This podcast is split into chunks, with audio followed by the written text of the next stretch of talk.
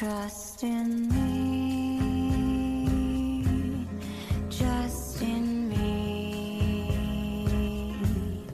Shut your eyes, trust in me. Bienvenue dans Plopcorn, l'émission cinéma pop culture.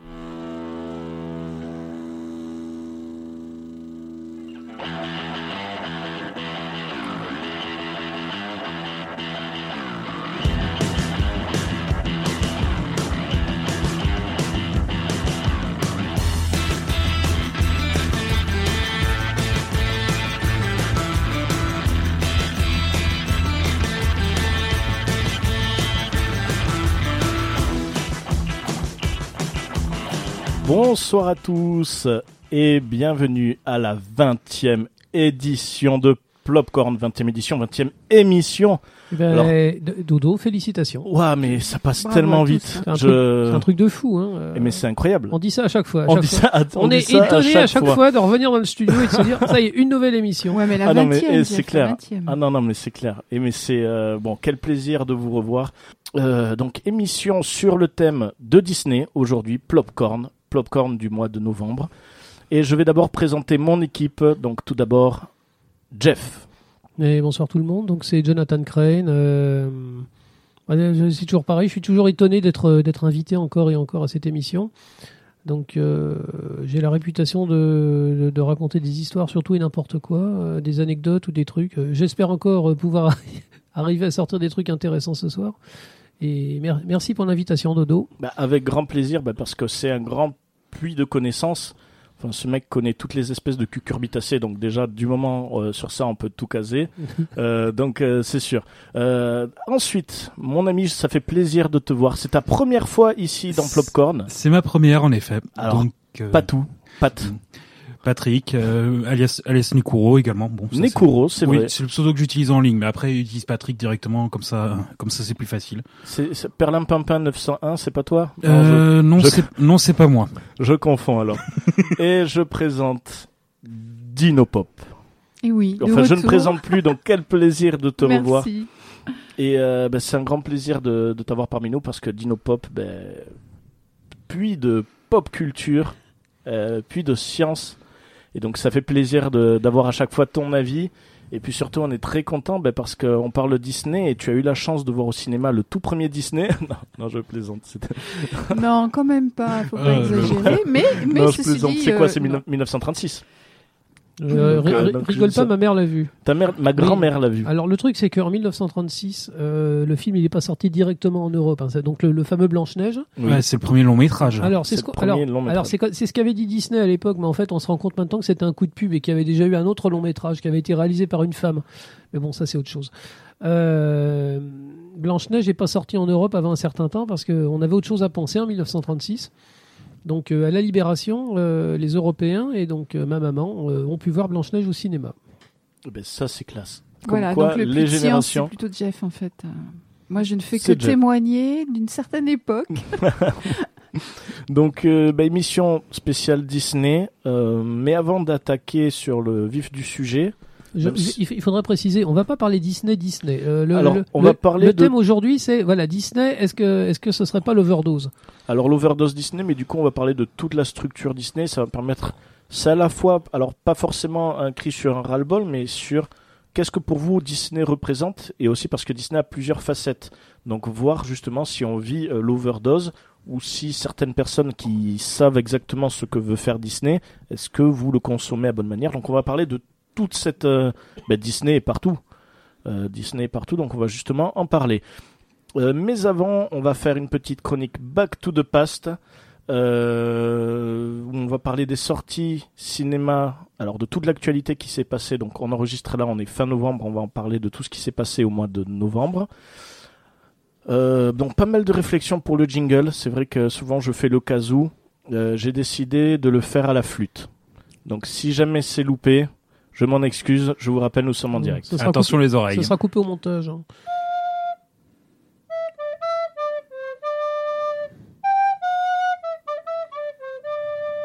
C'était c'était magnifique. Permets-moi Hein, d'applaudir Dorian. Merci, Ouais. merci. Non, j'avoue, j'avoue. Ne, ne, me chauffez pas, ne me chauffez pas. Je vais vous faire solo. Je suis le roi de la flûte. Donc voilà, j'ai casé euh, dans mon travail la flûte. Tout le monde me disait mais qu'est-ce que ça fait là? Euh, Non, non, pas de souci. C'est juste pour l'émission de radio. Jouer du pipeau. Jouer du pipeau. Non, c'est sûr, c'est pas ça, faux. Ça me rappelle juste le film American Pie avec euh, ce que dit le personnage de Alison Hannigan. Mais- A- Alison Hannigan, euh, par rapport à, l'anus? Non, Ah par, non, la flûte dans la. par rapport oui. à la flûte dans la chatte. Non, la- l'an- l'anus c'est un autre Alors, film. on peut Je- pas dire ça d'Alison. Hannigan, elle est tellement jolie et pure, non. non, non. Alors je rappelle que le sujet Disney, c'est pas pour les enfants. bien sûr. Non, voilà. Donc, euh, pas de souci hein, sur ça. Euh, bien sûr, il est 21h, donc on pense que les enfants ne nous écoutent pas, mais on va parler Disney parce que nous sommes des grands enfants. Généralement, les enfants nous écoutent pas parce qu'on est vieux et donc euh, chiant. Mais non, il faut pas dire ça. Alors, qu'est-ce que vous êtes allés voir au cinéma, les amis, ce mois-ci? Euh, Il y avait pas grand chose à aller voir hein, ce, ce mois-ci. Enfin, de, on, parlons pop, euh, pop culture. hein. Euh, Il y avait le, le gros film de, de voiture là avec Christian Bale, Oui. le, le Mans 66. Oui, Est-ce que quelqu'un Ah oui, quelqu'un Oui. l'a vu oui. Alors, moi, j'y suis allé. Moi, j'y suis allé aussi. Qu'est-ce que tu en as pensé, mon ami? Alors d'abord, je voudrais, je voudrais dire que je suis pas passionné par les sports mécaniques et que c'est un article très enthousiaste euh, écouté à la radio où euh, justement quelqu'un disait mais même si vous aimez pas les bagnoles, c'est vraiment un film à voir qui m'a qui m'a poussé un peu à aller le voir. Et j'ai vraiment beaucoup beaucoup aimé. Bon, c'est pas forcément le chef-d'œuvre que j'attendais, c'est qui, enfin, qui m'avait été vendu. C'est pas forcément un film qui va remporter des tonnes d'Oscars, mais euh, c'est un très grand film en fait euh, sur l'esprit d'entreprise, euh, sur le courage, avec un Christian Bale qui est remarquable. Ah, mais toujours. Après, moi, Ouais, c'est vrai que aussi. moi, c'est de la même manière. J'ai passé un excellent moment. C'est euh, après moi, j'en attendais rien du tout. Euh, je me suis régalé. C'est vrai que je rejoins l'avis de d'autres amis à moi qui sont allés le voir, qui n'aiment pas le sport auto. Bon, en même temps, moi aussi, je ne suis pas trop friand du sport auto, mais c'est un plaisir de vivre ce film, de t'attacher au personnage. Euh, c'est un vrai régal D'autant plus que c'est tiré d'une histoire vraie. tiré d'une histoire vraie. En plus, ce qui est bien, c'est que tu vois, il cherche vraiment à montrer euh, bah, l'histoire.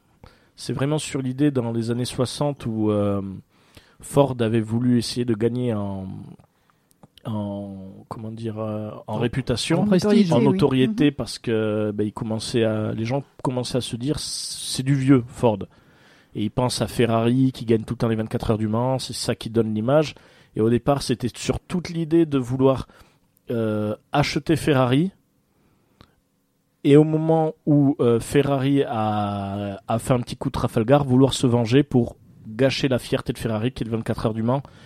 Donc c'est vraiment euh, un super film à la fois historique et à la fois euh, une aventure qu'on arrive à suivre. C'est vraiment un régal. En, en fait, ce qui est intéressant, c'est que dans ce film-là, les méchants, c'est pas Ferrari, mais c'est les corporatistes. Ah, totalement. Euh, Il y a le rêve, le rêve de gagner les 24 heures du Mans en tant qu'un C'est Américain. mythique, hein, Voilà, même pour non. la moto. euh. Mais euh, pour les, c'est c'est des Américains, quoi. Euh, Comme ils disent, Ford, ils, font, ils sont réputés parce qu'ils construisent énormément de voitures, quoi. C'est le géant absolu, mais ils font pas des voitures de course. Donc il y a le projet de construire une voiture. Mhm. Bah, c'est ouais, c'est- c'est un grand film. On en, a, dé- on en a déjà vu des tonnes comme ça. Je veux dire, euh, l'étoffe des héros, euh, c'est toujours la grande aventure. Il faut arriver à faire un truc que les gens ont jamais fait avant. Donc là, c'est gagner les 24 heures du Mans. Et euh, donc il y a Matt Damon qui est un ancien euh, Mm. pilote de course qui est très bien. Donc euh, c'est le type déterminé qui va qui va monter l'équipe, mais qui peut plus devenir, qui peut plus lui-même tenir le volant parce qu'il est malade. Et il engage en fait une tête brûlée. Bah, c'est le grand classique. Et donc c'est c'est Christian Bale. Et ça fait plaisir de voir Christian Bale avec des émotions. Christian Bale, il y va à 200%. C'est gratuit, ça. C'est- Non non, sans, sans- non non, sans méchanceté. Quand il jouait Batman, il était très réservé. Ah, donc c'était Euh, bien le Batman Il a été bridé. Psycho Non, mais il a été peut-être bridé. Enfin, je ne connais pas Et, euh, non, mais là, euh, là, il joue le rôle d'une tête Mhm. brûlée, en fait, un type qui adore, qui adore conduire, qui conduit comme un fou et, que, et comme un génie. Et forcément, il est bridé par les très hautes instances qui ont peur qu'il fasse, il fasse des conneries.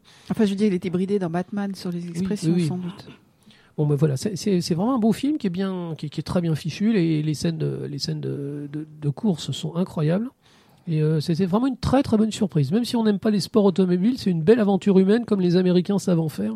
Moi, ça m'a beaucoup plu. Donc vraiment, ouais, Le Mans 66, je vous encourage à le voir. Il est vraiment très intéressant. Et même si finalement il est assez long, euh, ça passe très bien. Deux heures et demie, il ouais, est on très bien on s'ennuie équilibré. seconde, non, non, on ouais. s'ennuie Ouais. pas. Il est vraiment très bien équilibré. Le réalisateur, c'est James Mangold là, qui, avait fait Wolver- qui avait fait les deux derniers Wolverine.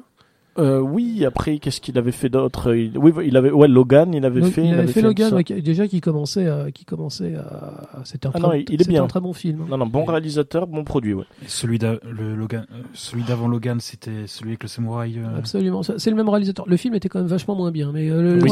C'est quelqu'un qui s'améliore. C'est quelqu'un qui s'améliore. Et Le Mans 66 en est la preuve parce qu'il sort vraiment d'un autre contexte. Là, c'est vraiment historique. Il est vraiment super.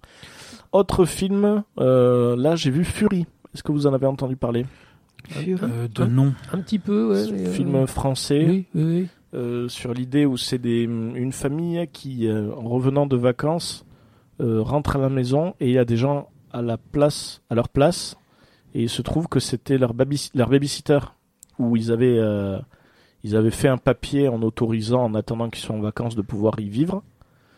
Et à cause d'un d'un problème de procédure, euh, ben, techniquement, euh, ils sont chez eux. Donc eux, ils ont perdu euh, leur maison jusqu'au procès. Donc, euh, et c'est tout un état psychologique. Euh, moi, pour tout vous dire, j'ai détesté. J'ai détesté parce que le jeu, ce n'est pas que j'aime euh, pas le jeu français, c'est que le jeu français doit être bien sélectionné. On peut avoir autant des bons acteurs que des acteurs très mauvais. Et là, j'ai les personnages principaux qui sont plutôt bien. Euh, même si euh, l'acteur principal, le monsieur, manque de charisme, mais à la fois c'est peut-être voulu, mais les méchants, c'est catastrophique.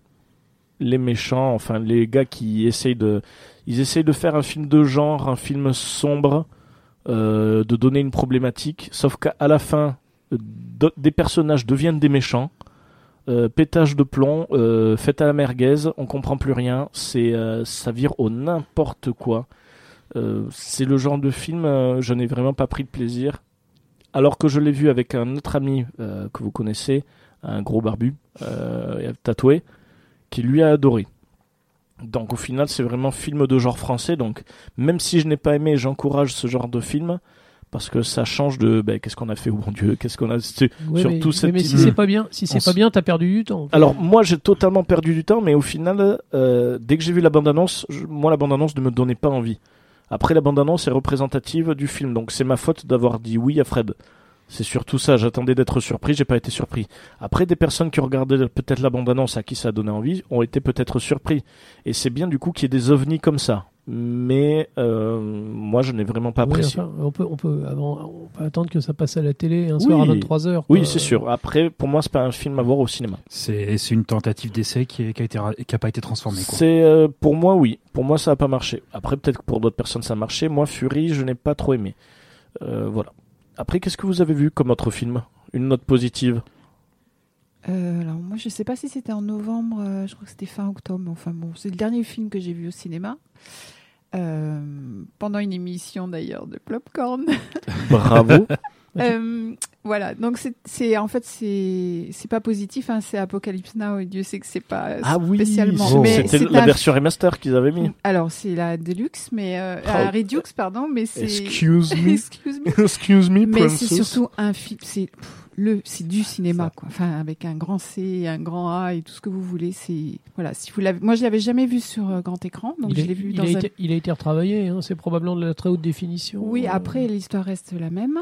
Euh, non, mais c'est voilà. les, conditions de proje- claque, quoi. les conditions de projection sont plus du tout les mêmes entre le moment où il est passé au cinéma, le moment où il est ressorti Ouais. et aujourd'hui. Euh, maintenant, c'est du 4K, c'est de la projection numérique très très haute définition. Peut-être, mais moi je C'est l'avais 60 toujours images vu- par seconde, euh, je sais pas. Je l'avais toujours vu en DVD à l'époque, excusez-moi, mais voilà, donc euh, je l'avais même pas vu euh, en 4K à télé, quoi. Et là, c'était l'occasion de le voir sur un grand Ouais, écran, quand même, même si c'est un, un cinéma d'arrêt d'essai, Avec le son. Mais avec le son et euh, les doors et tout ça, quoi. Enfin, je- non, enfin, ça se raconte pas, ça se voit. Vraiment, si vous avez l'occasion un jour, ah oui, de le Tu, voir. tu l'as vu en VO Oui, bien sûr. Enfin, Méliès, oui, c'est en VO. Après, c'est sous-titré, c'est bien fait. Et puis, comme c'est un, un film malgré tout assez lent, on- donc, euh, puis c'est pas des grands discours, hein, c'est pas des grands bavards. Euh, voilà, ça se suit très Quand bien. tu en commences à regarder les acteurs, te dis tiens, celui-là il est mort. Tiens, celui-là il est mort. Après, ce qui était intéressant, c'est qu'on a regardé, euh, en fait, par curiosité, après, on a regardé un peu la genèse du film, et c'est euh, c'est Apocalypse Now. Il porte bien son nom, ouais. Ah Ouais. ils ont rajouté un docu, un truc comme ça? Non, pas, pas, pas sur ce film-là, mais après on a regardé sur un. Sur, euh, sur- Si, bien sûr, il y, a- y eu des documentaires qui ont été faits sur le tournage Bien de sûr. ce film. ouais, ouais. Mais ce jour-là, non. Voilà. Mais c'est intéressant aussi de voir justement dans quelles conditions ça a été, parce que ça a été apocalypse. Non, mais en vrai, quoi, c'est impressionnant sur le Mais on- tournage avec les acteurs, le, Ils ont galéré. réal- le réal, pire que ça. Et le temps qui cassait les, qui cassait les décors. Tout. Et, euh, ouais, La ouais. De, de nos jours, c'est facile la- de dire, voilà, bon, euh, par exemple, on va faire passer deux hélicos. Bon, et, ils Ah non, mais tournent, c'est ça qui ils tournent sur fond vert et puis tu, tu les rajoutes C'est ensuite. ça qui est fou, c'est à l'époque, que les tout est hélicos, réel, oui, les hélicos, Tout ils est passaient réel. vraiment, quoi. La il fallait s'organiser. euh, tout, quoi. La logistique sur un hélico, c'est quelque Enfin chose. voilà, donc je, Ah, mais c'est voilà, très si bien. vous avez l'occasion. Ben, c'est bien du coup de voir à la fois que le cinéma c'est à la fois des sorties de nouveaux films, mais à la fois des manières de redécouvrir des films. Euh, donc c'est très mais bien. ça, c'est un, un incontournable. Oui, oui. Voilà. Alors désolé pour l'actu, Non, mais c'est bien Voilà. parce qu'au final c'est vrai qu'ils ont ressorti la. mais c'était une date d'anniversaire. Ils ont voilà, il y a eu un événement avec ce date d'anniversaire, Voilà. donc c'est très bien. Tu sais, on peut cracher sur le numérique, on peut cracher sur les nouvelles technologies, mais ils ressortent les films, ils les relavent, ils les, les, les- les images sont claires comme du cristal et on peut les voir comme les gens les ont jamais vus. Ah ouais. Et euh, une expérience comme ça, par exemple, c'est c'est un truc de fou. Après, il y a des scènes de ouf euh, sans numérique. Tu te dis, mais comment ils ont fait quoi. Comment ils ont fait Mm. Non, mais c'est vrai que c'est impressionnant. Et Voilà. ben, on va on va parler justement avec euh, scène de ouf et euh, moyens de fou et numérique. J'ai vu un autre film. Ah ah, tu as été très. Heureusement que tu as été au cinéma hein, Oui. Voilà. bravo Dorian. Ouais, j'avoue. hein, je m'accroche. C'était pour moi un devoir d'aller le que voir. tu fais, ouais. Vu le thème de cette émission, je suis allé voir Non. La Reine des Neiges 2. Non, tu es allé. Oui, je Et suis alors allé voir La Reine des Neiges 2. Alors il paraît qu'il a eu un petit succès d'estime. Donc, euh, alors bah déjà, c'est, je vais éviter de spoiler parce que non, ne j'ai spoil des, euh, pas. voilà, Il est surtout sorti que, quoi la je- semaine dernière euh, il est sorti la voir semaine aussi. dernière. Alors surtout que je sais que j'ai des camarades de travail ça. là qui sont en train de m'écouter, donc je ne vais pas spoiler. Euh, je vais juste dire ce que j'en ai pensé. Euh, donc voilà, je suis allé voir Ce La qui est Reine des déjà un spoil en 2. soi. Hein non, pas forcément. D'accord. Quoi que si peut-être. On peut donner Euh, un avis sans spoiler. Oui, voilà. Non, j'ai vraiment pas aimé. je n'ai vraiment pas aimé. Tu as le droit, Dorian. J'ai le droit. Alors pour, pour l'instant, euh, de tous les gens que je connais autour de moi, t'es le seul. Voilà, mais parce que. Et tu as le droit aussi d'être le seul. Ah, mais c'est ça. Mais en fait, je vais vous dire, c'est plutôt. Il me frustre, celui-là. D'accord. Parce qu'en fait. euh, c'est. euh, quand je l'ai vu. Bon, je j'étais pas en mode je regardais pas les critiques. C'est vrai que des gens disaient qu'il était peut-être un peu moins bien. Sur ça, je n'attendais pas. Je voulais voir s'il y avait de la musique, si l'histoire allait être bien. Voilà, je voulais euh, prendre du plaisir tout simplement à voir ce film. Euh, je n'ai vraiment pas aimé parce que ce qui pour moi, pour moi, la puissance d'un Disney, c'est toujours une double lecture. C'est vraiment quand un enfant le voit, ça va être du bonheur, ça va être merveilleux. Quand un adulte le voit, il arrive à voir avec son vision d'adulte autre chose. Pour moi, ce que j'ai vu, alors peut-être que j'étais mal, mal burné à ce moment-là, le message pour les enfants, c'était du merveilleux, c'était exceptionnel, donc les enfants vont adorer. Les adultes, je pouvais pas m'empêcher de voir une petite voix derrière disant Eh, eh, eh, t'as vu? Elle porte trois robes différentes, il va falloir acheter trois poupées différentes. Ah. Et t'as vu? Eh, cet esprit, t'as vu, il est mignon Et on va acheter et on va vendre des peluches. Et, et ça, ça t'a plu? Ça t'a plu? On a vachement travaillé dessus. On s'est dit, euh, les enfants, les petites filles, elles adorent les chevaux, elles adorent Elsa. Et bien, on va faire Elsa qui monte sur un cheval. Et j'ai vécu ça pendant tout le film. Ça, c'est horrible. Alors, peut-être- L'impression de voir un spot de Peut-être pub. euh, peut-être que ça m'a conditionné. euh, je pense que ça m'a conditionné dès le début parce que pour une fois, j'étais bien content de ne pas avoir de bande-annonce avant un film. Non, j'ai eu les pubs de Noël. C'est-à-dire qu'avant la diffusion de La Reine des Neiges 2, ils ne mettent pas de bande-annonce, ils te mettent toutes les, les produits, tous les produits dérivés, tous les jeux pour enfants. Dès le début, tu dis là, on est sur un autre contexte. Après, moi, ce qui m'a vraiment posé problème, c'est que euh, La Reine des Neiges 2 a cartonné. Il y a des musiques que l'on aime ou qu'on n'aime pas qui sont rentrées finalement dans la culture pop ultra rapidement et les gens peuvent chanter Libéré, délivré plus facilement que EO en rentre du boulot alors que pourtant euh, il est sorti il y a 6 ans La Reine des Neiges. Il est, rentré, voilà, il est rentré très rapidement. Et je pense que dès le début, ils se sont dit Oh, il faut qu'on fasse mieux. Il faut qu'on fasse plus beau. Et j'ai l'impression qu'ils ont d'abord écrit les chansons, qu'ils ont d'abord essayé de prévoir qu'est-ce qu'ils pourraient vendre, quel personnage on peut rajouter, et c'est après qu'ils ont construit une histoire. C'est pour ça que moi, ce que je regrette sur ce film-là, c'est euh, l'histoire que je trouve très inutile. pour moi, elle n'apporte rien. Autant ça peut être un épisode bonus de Noël, mais elle n'apporte rien. Elle n'apporte pas de grands méchants. Et moi, vous le savez, il me faut un antagoniste. Et il me faut un, quelque chose. Il me faut un enjeu qui, pour moi, il n'y a pas d'enjeu spécial. Et puis surtout, euh, c'est frustrant parce que, comment dire, l'enjeu se crée pour quelque chose qu'on ne comprend pas et il y a trop de ta gueule, c'est magique. Au final, ils se perdent totalement dans les pouvoirs d'Elsa. Dans les pouvoirs d'Elsa, c'est euh, son pouvoir, c'est quoi? C'est faire de la glace? Bah, à la fin, ils te partent sur des pouvoirs que ça va trop loin, des lacunes scénaristiques qu'on explique par des pouvoirs.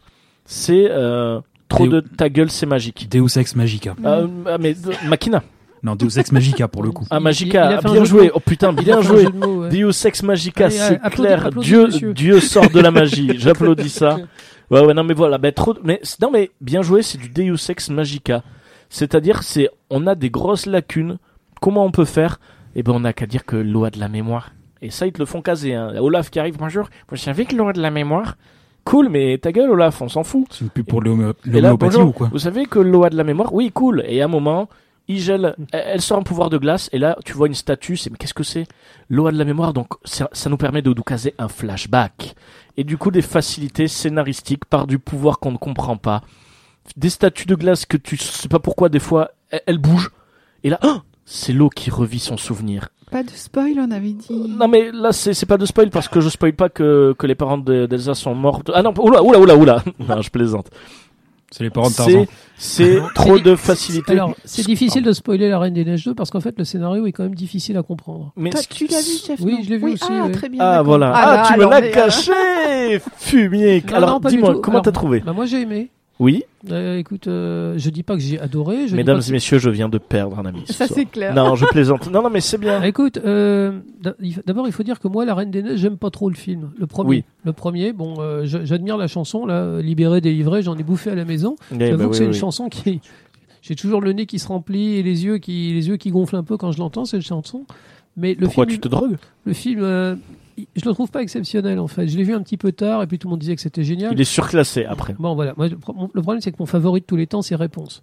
Réponse est infiniment supérieur Je au niveau visuel, au niveau scénario, au niveau des Mais personnages. tu vois, euh, voilà. tu vois, réponse. Alors tout comme la Reine des Neiges, mais réponse pour moi de la nouvelle génération, c'est le meilleur. Alors non, pour moi le- de la génération, c'est celui qui est sorti avant Vaiana, c'est les nouveaux héros, mais il est pas chanté. Ouais. Mais en termes de chansons chantées, euh, réponse à un scénario qui tient la route, à un scénario très Disney. Mais c'est vrai que moi, ce qui m'a frustré dans La Reine des Neiges 2, c'est qu'en effet, tous les Disney, tu vois, tous les Disney, souvent, il y a très peu de, de suites Disney qui sortent au cinéma.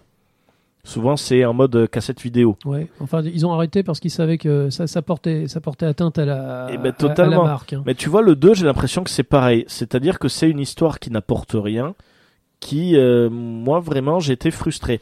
Et justement, ce qui me frustre le plus, c'est que une de mes chansons Disney depuis ces dix dernières années, elle vient de La Reine des Neiges 2. C'est-à-dire que, euh, même si moi je le trouve nul, il y a des musiques qui pour moi vraiment sont exceptionnelles. Mais encore une fois, elles sont exceptionnelles et c'est ça qui m'a encore plus frustré en VO. Parce que je l'ai vu en VF, la VF pour moi est bâclée. Alors que je l'ai pas ressenti dans le 1. Mais dans le 2, j'ai ressenti que la VF était bâclée. À part la chanteuse principale, celle qui chante Elsa, c'est vraiment très bien, elle chante très bien. Mais la traduction et tout ce qui est lié, j'ai été blasé. Et quand j'ai regardé le film, les musiques, la magie ne marchait pas. Ce qui me frustrait parce que je trouvais des notes, des, euh, des accords, je disais, Mélodie, je disais, c'est dommage, c'est joli. Mm. C'est dommage, cet accord, c'est loupé. Bon, alors, moi, tu vois, si tu veux, euh, je trouve que c'est un film qui est magnifique. La Reine des Neiges 2, d'abord, c'est beaucoup plus beau que le premier. Visuellement. Visuellement, Ah non, c'est mais visuellement, c'est- mais c'est magnifique. J'en En avais, technique, c'est j'en du avais les larmes aux yeux. Littéralement, j'en avais les larmes aux yeux. C'est sublime. forts. C'est sublime. Les musiques, moi, je- je- ce que j'aime pas trop dans La Reine des Neiges, c'est que ça- ça- il y avait énormément de chansons. Là, il y en a encore plus. Trop de musique. Mais elles sont toutes bien. Alors, et- c'est étonnant, il n'y a, pas- il y a pas une chanson à jeter. Elles sont toutes bien. Donc ça, franchement, euh, le film m'a vachement plu, en fait. Mais ça s'arrête là. Je C'est pas un chef-d'œuvre. Euh, je pense que les gamins seront contents. Par rapport au premier, je me suis mis à détester Olaf. Autant Olaf était, spé- était, était spécial, particulièrement drôle, particulièrement émouvant dans le premier. Tu les, autant... mets, tu les mets dans le Bah, moi j'aimais bien Olaf, figure-toi. C'est Euh, pas un peu le Jar Jar Binks de, Mais de écoute, Reine des Neiges dans le premier, dans le premier, oui, par- mais il- le film a besoin de ça. Le, le film, il a besoin d'un, il a besoin d'un héros complètement. C'est Une un, note décalée. c'est un monstre en fait, Olaf. C'est une espèce de chose immonde. euh, il est complètement, euh, il est pro- il est protéiforme, euh, il est indestructible. C'est un tas de neige. C'est une espèce de blob en fait, Olaf. Il est, il est attachant.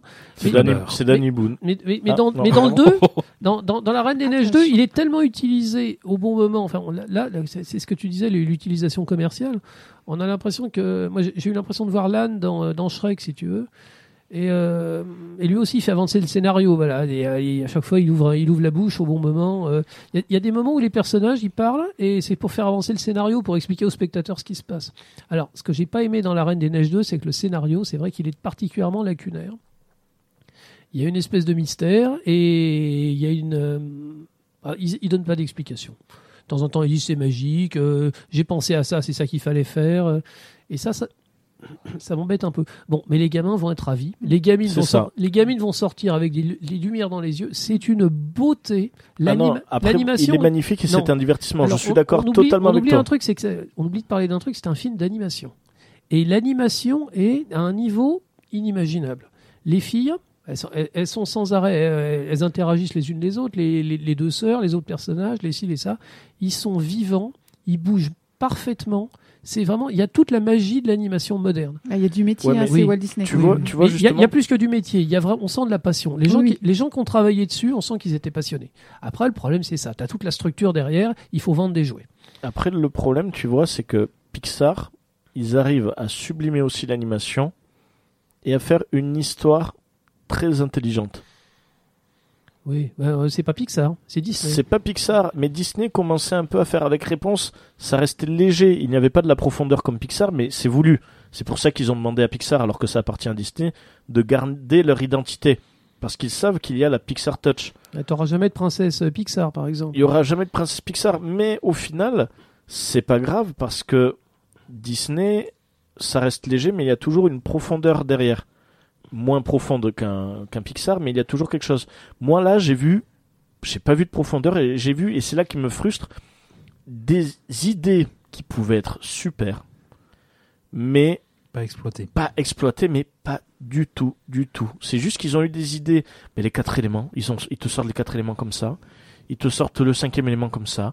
Ils te sortent plein de, de, de trucs qui pouvaient être Les sympas. ils ont pris l'éther ou ils ont fait autre Une chose fois, non, ils ont, ils, oui, ils ont, mais- ils ont pris le, ta- le- ils ont pris le ta gueule, c'est magique. Ils ont pris, ils ont pris le Ah. Deus Ex Magica.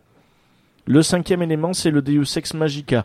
Euh, beaucoup de problèmes, donc c'est vrai que moi, quand Euh, je vais veux voir, dire, ce qui m'embête dans ce film, attends, bon, toi, t'as vu le côté commercial. Bon, alors, si, Alors, si- si j'ai tu vu commences à si tu commences à regarder le commercial, c'est vrai que ça, ça, ça Mais plus. tu vois, pourtant, dans un Disney, je ne ressens pas ça. Mais là, je l'ai vraiment ressorti dans l'idée où on t'insère des personnages qui ne servent à rien, Alors, comme l'élément du feu. Ce qui m'a dérangé dans ce film, alors, si, l'élément, l'élément du feu, c'est fait pour vendre des, des peluches. Il est magnifique. On Après l'élément du feu, on a tous fait. Et même Bon, moi, le premier, j'ai pour- fait. Oh. Oui, mais bon, ça, on, on le sait très bien. Dans chaque Disney, ils mettent, un- ils mettent une bestiole rigolote pour vendre. Bon, ça, c'est pas un problème. Ils ont commencé à le Bon, faire sur d'autres Moi, choses. hein. moi, mon aspect, c'est pas c'est ce qui me dérange dans le film, c'est pas le commercial, c'est le côté politique. C'est un film politique à sa façon. Tu disais qu'il n'y a pas de grand méchant dans La Reine des Neiges 2, et en fait, je trouve que le grand méchant, eh ben, c'est nous. C'est les blancs. C'est une espèce de métaphore de l'Amérique où euh, la civilisation en place est en train de se battre la coulpe parce qu'elle a fait des conneries dans le passé. C'est, euh, il y, a une espèce de peuple indien dans le film. Et c'est. euh, alors, on n'essaie même pas de les connaître, les Indiens. C'est, on a fait des conneries par rapport à eux. Il faut absolument revenir en arrière. Et euh, voilà. C'est, le, le grand méchant, c'est le passé. C'est, les, les conneries des ancêtres. Et c'est un film qui est très politique, en fait. C'est des thèmes qui sont terriblement en vogue en ce moment euh, aux États-Unis, dans, dans des séries, dans d'autres types de films. Les, on parlait des, des Get Out, ce genre de film ce genre de production. Et moi, ce qui m'a dérangé dans le film, c'est ça. Il y a de la politique, mais il n'y a, a pas la finesse d'analyse de la politique. On a juste l'impression que c'est du politiquement correct. Du SJW, comme on dit sur, euh, sur Internet, là, du Social Justice Warrior. Absolument défendre des minorités alors qu'elles n'ont rien demandé. Dans ce film-là, ils inventent des minorités uniquement pour le, pou- pour le, pour le plaisir de les défendre. C'est ça qui m'a dérangé dans ce film. Mais c'est un film qui est moderne, en fait. C'est un film qui est la, c'est- l'image de, notre époque. Non, mais sûr. Après, voilà, vraiment, je vais le conseiller si, ben, de toute façon, que je dise allez le voir ou n'allez pas le voir, si vous avez des enfants, de toute façon, vous allez le voir, parce que vos enfants vont vouloir le voir. Euh, j'espère que vous allez apprécier et surtout j'espère que vous allez réécouter les musiques parce qu'elles valent vraiment bien. le Non, coup non, écoute, c'est très bien. et surtout euh, voilà après comme je vous dis c'est mon avis c'est vraiment ce que j'ai ressenti et en aucun cas je peux dire que ce film est de mauvaise qualité après tout c'est du Disney Disney ne fait pas de la mauvaise qualité c'est juste qu'il cible ou pas les personnes et moi c'est vrai que je n'ai pas été acquis mais je m'écoute en boucle une musique que je vais mettre en pause musicale qui est une musique euh, en VO par contre et je, vais- je vais même l'analyser un peu avant je vais vous expliquer l'intensité de cette musique qui est vraiment bien mais ça on va voir un peu plus tard Alors, écoute, en ce, qui, en ce qui me concerne, à part réponse, c'est le deuxième euh, plus beau film Disney de tous les temps. Franchement, Mm. c'est un, un, un triomphe visuel.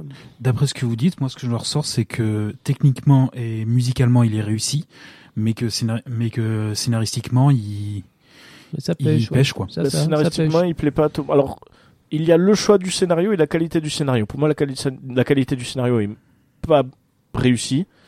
Et après, le choix du scénario, moi, ça ça m'a pas plu, mais après, c'est eux qui ont choisi de faire comme ça. Voilà, donc bon, on a parlé pas mal de la Reine des Neiges. On va parler maintenant vite fait. On est toujours sur Back to the Past. Donc, je vous rappelle, qu'est-ce qui s'est passé au mois de novembre On va vite fait parler de, des bandes annonces qui sont sorties.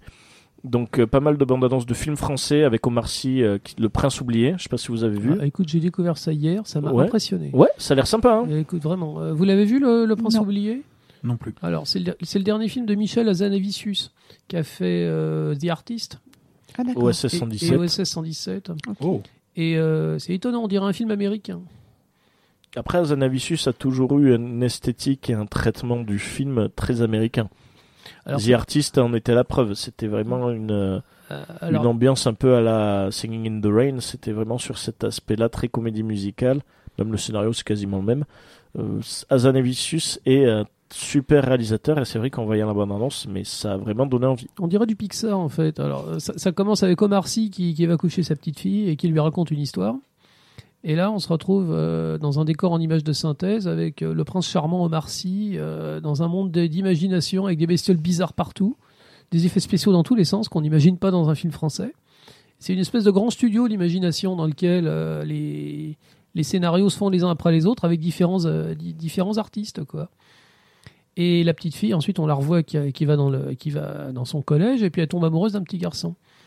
Et le, soir, le papa essaye de raconter une nouvelle histoire avec le prince à, à sa maman, à sa, à sa petite fille, et la petite fille, eh ben, elle en veut plus du prince. Euh, le prince, il a changé. Et alors là, on voit dans le, dans le studio de l'imagination, Omar Sy, donc déguisé en prince charmant, tout fringant, qui arrive pour, euh, pour, faire la, pour, pour tenir la première place. Et l'agent de sécurité lui dit non, non, vous êtes plus, vous êtes plus sur la liste, là, on a changé de prince. Et là, on voit arriver le jeune. C'est rigolo comme idée. Donc Et- c'est sur une idée de toute la culture de l'imaginaire, dans l'idée du, du traitement euh, sur la métaphore de l'imaginaire, de comment on vit l'imaginaire en même temps qu'on vit notre vie principale. C'est intéressant. Ça a l'air pas mal du tout. Ça a l'air pas mal, ouais. Donc Le Prince oublié. Après, il y a eu d'autres bandes annonces de films d'animation comme En avant. Je sais pas si vous avez vu le Ah, nouveau le, Pixar. le prochain Pixar. Le ouais. prochain Pixar. Et en même temps, j'ai vu la bande annonce de Soul, qui est aussi un autre Pixar.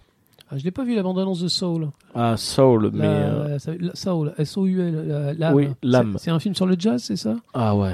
Mais une ambiance très jazz, mais une esthétique magnifique, mais euh, On va commencer par en avant. Alors, ils ont déjà fait là-haut, alors ensuite ils font en avant. La Après, prochaine fois, ils, ils font en arrière. couche- couchez-vous. ouais. Donc euh, en avant, c'est dans une idée où euh, le l'héroïque fantasy est devenu moderne, un peu comme notre monde, c'est-à-dire que les elfes, les licornes euh, existent, mais par contre, c'est dans un monde où la technologie a pris le relais. Donc les, les êtres volants ne font ne s'embêtent plus à voler, ils prennent l'avion. Euh, les licornes ne sont plus que des animaux qui fouillent les poubelles pour manger. Donc de, de l'urban fantasy. Ah, de, c'est de l'urban fantasy, totalement. C'est euh, sur- triste. c'est surtout ouais, mais C'est surtout des opilants. et c'est surtout Ah, non, Ah, les, ah, non, et- les, les licornes qui font les poubelles, ça Ah, mérite le détour. Ah hein. ouais, ouais, ouais, les licornes. Et en fait, c'est en mode euh, deux frères, dont un qui dit allez, on part en quête. Et c'est dans cette idée où euh, la nouvelle bande-annonce, c'est euh, la magie qui n'est presque plus utilisée. Et c'est euh, deux frères.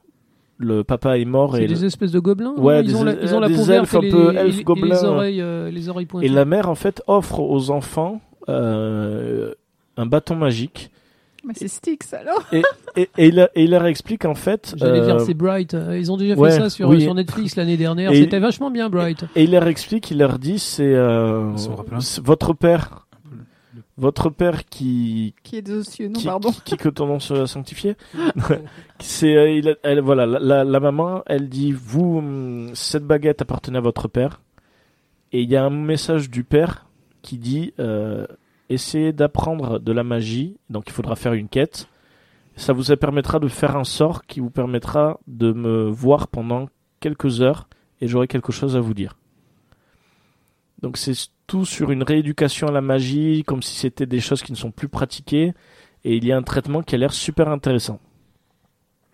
Donc voilà, en avant. Tu me parles Urban Fantasy, je pense, ça, me fait- ça me fait penser un peu à la série sur euh, Amazon Prime, Carnival. Ca- Carnival Raoult. Ouais. Carnival Row, ouais. Avec euh, Orlando Bloom et Cara Delevingne. Si ma Mais, oui, c'est des, mais c'est des thèmes qui existent depuis longtemps. hein. Il y avait le jeu de rôle euh, Shadowrun euh, dans les Oui. années 90.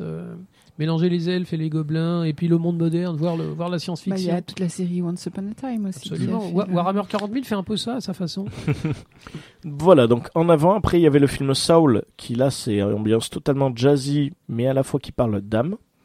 Donc qui a l'air vraiment sympa. Ça, je vous encourage à voir la bande-annonce. Euh, Je, je repense à la, la première scène de Ratatouille, où euh, sur un fond de jazz, en Oui. fait, le, le rat parlait de ses expériences culinaires. Oui, et tu vois que les, les goûts, c'est plusieurs couleurs qui se mélangent. C'était Ben, c'était eh magnifique. ben, je ressens la même chose dans cette bande-annonce. Ouais, je, me, je me disais, euh, pour, pour arriver à représenter le jazz, en fait. Ils font euh, pareil. ouais, ouais. Et donc il est vraiment, moi il me donne vraiment envie. Euh, ça me donne un peu plus envie que la bande-annonce de Cats. Je sais pas si vous avez vu. Ouais, Non. ça c'est magnifique. Là, Il faut la, il faut la voir. Euh, je n'ai- je n'ai qu'une chose à dire. Allez sur YouTube, regardez la bande-annonce de Cat. C'est celle avec les animaux, euh, avec les chats anthropomorphes, c'est ça? Voilà, c'est ça. Oui. C'est un cauchemar Ce qui a qui pris que- Internet par, euh, par, par surprise. C'est d'ores et déjà le film le plus détesté de toute Ah, l'histoire du cinéma. Je n'irai jamais le voir. Je Alors, risque de le- dommage. Alors, excusez-moi. Alors, du coup, là, c'est Dinopop qui va parler parce que aussi bien sur euh, le, la musique en animation ou en cinéma, il y a quand même Fantasia justement de Disney.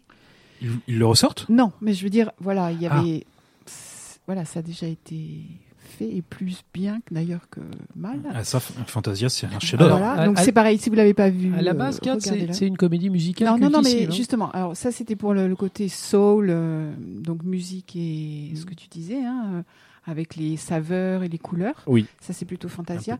Et effectivement, Cats, c'est une comédie musicale que moi j'ai eu la chance de voir à Paris il y a longtemps.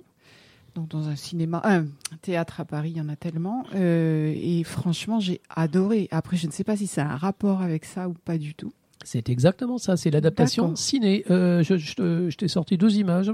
Dis- Dis-moi simplement ce que tu vois. Euh, si ça correspond au visuel que j'ai, moi?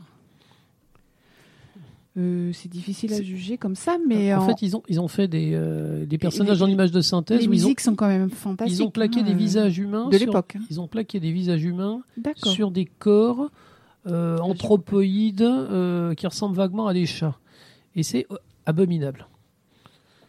Alors, dans la comédie musicale, euh, for- forcément, c'était des danseurs, donc Oui. ils étaient, c'était des hommes. hein, Oui, ils avaient des maquillages fantastiques qui Mhm. étaient très beaux. Et bon, après, c'est une histoire qui se passe avec des chats de gouttière et autres. Et il y a surtout des, quand même des musiques fantastiques, dont euh, Barbara Streisand, quand même, qui a chanté euh, Mhm. sur une ou deux chansons de Cats. Enfin, moi, Oh. j'ai la. Oui, oui, tout à fait. Non, non, mais c'est, hyper réputé. Voilà, hein. alors après, je sais pas du tout ce que vaut, effectivement. C'est une série, c'est ça ou un Non, film c'est, le film. C'est le film. c'est- l'adaptation du spectacle. Mais bah, visuellement, écoute, ils, ont, euh, ils ont essayé de pousser. euh, ils Si j'ai l'occasion de le voir, euh, je te dirai ce que j'en ai pensé. Mais, euh, Ouais, donc il y a eu cette bande-annonce et moi ça m'a pas donné envie, mais parce que moi j'ai un gros problème avec euh, euh, la personnification avec euh, l'anthropomorphisme. Ah oui, d'accord. Moi ok. j'ai moi j'ai un gros souci avec l'anthropomorphisme. Le seul que je tolère c'est Black Sad, Hmm. la bande dessinée Black Sad. Oui, mais Black Sad, si tu veux, c'est, un, une tête de chat avec un corps d'être humain. Ouais, Là, ils ont mais- fait exactement l'inverse. Ouais, mais bon, moi c'est vrai que. bon, Il a un imperméable aussi, ça. Il est Bon, classe. il est Bah, il a les classes en plus, il a une gueule, il est classe. Et Canardo, non Et euh, voilà, donc Ah, d'autres joli. d'autres Jolie référence, l'inspecteur Canardo. canardos. Ceux qui connaissent pas, c'est euh, comment il s'appelle euh, C'est c'est Colombo. C'est Colombo avec une tête de hein. canard. Ah, j'ai entendu parler de ça. Et oui, donc voilà. Et euh, bon, après, on va reparler bande-annonce. Il y a eu la bande-annonce de Trolls 2. Donc, toujours les films. là, Ah, c'est là, oui, c'est- là, c'est DreamWorks qui se relance. Donc, euh, les films d'animation, ça va envoyer. Bah. Et surtout, euh, alors là, c'est pas forcément pour les sorties de Noël, c'est pour les sorties qui vont suivre euh, l'année prochaine. Là, c'est vraiment, on parle de bande-annonce. C'est vraiment les bandes-annonces. Et surtout, il y a une bande-annonce qui a refait parler, c'est Sonic. Oui. Oui. Ah, oui. Ah où ils ont fait des correctifs. Où ils ont fait un correctif. Il y avait eu tout un scandale où ils avaient fait une première bande-annonce. Ah, le premier Sonic, il était avec un dégueulasse. visuellement, un visuellement, un visuel qui n'avait pas été apprécié, et ils ont refait une bande-annonce. Qu'est-ce que vous en avez pensé J'ai toujours pas envie de voir le film. hein. Euh, ils peuvent mettre un peu de crème chantilly sur le caca, mais c'est toujours du caca, à mon avis. Et Euh, donc, au final, et c'est ça qui me, qui m'énerve, dans la première bande-annonce, au final, les gens, ils ont critiqué juste le visuel, mais au final, c'était simplement le film qui donnait pas envie. Et les gens se sont critiqués sur le visuel. Donc, au final, les gens qui, après, le visuel est beau, et là, ils commencent à dire, ah ben non, il a l'air à chier, euh... bah, au final, faut arrêter d'être un, un vieux con. Alors, c'est pas du tout contre toi. Non, non, n'y a pas de problème. Faut arrêter d'être un vieux con, c'est que les gens sont jamais contents. C'est-à-dire que on leur sort un quelque chose comme une bande annonce et là ils disent de suite "Ah le visuel a l'air nul." On leur sort la même chose mais avec un beau visuel et là c'est "Ah non non, le film a l'air nul." Bon, non, tolérable. Si on, si on est fan du Sonic, c'est beaucoup plus tolérable, effectivement. Mais la bande annonce donne pas envie. Mais est-ce qu'il ne fallait pas dire dès le début euh, Moi, je vais le voir, en tout cas. le film donne pas envie. Ah ouais. Que- Quelle idée de faire Jim ça Carrey. Alors ça, c'est intéressant. Oui, Alors, euh, moi- toi, tu vas. tu vas- Moi, je vais te dire, je, Patrick a je envie vais d'y le aller. voir pour Jim Carrey aussi. C'est Moi, c'est exactement le ça. même avis. J'adore Jim Carrey. J'ai- Je veux le voir en méchant. Je veux le voir en Robotnik. Parce qu'on sait qu'il va être déjanté. Il va, il va faire du Jim Carrey, euh, du Jim Carrey comique, parce que on sait qu'il a aussi fait des personnages sérieux qui étaient très bien. Je pense à euh, Eternal Sunshine of the Spotless Mind. Oui. ouais.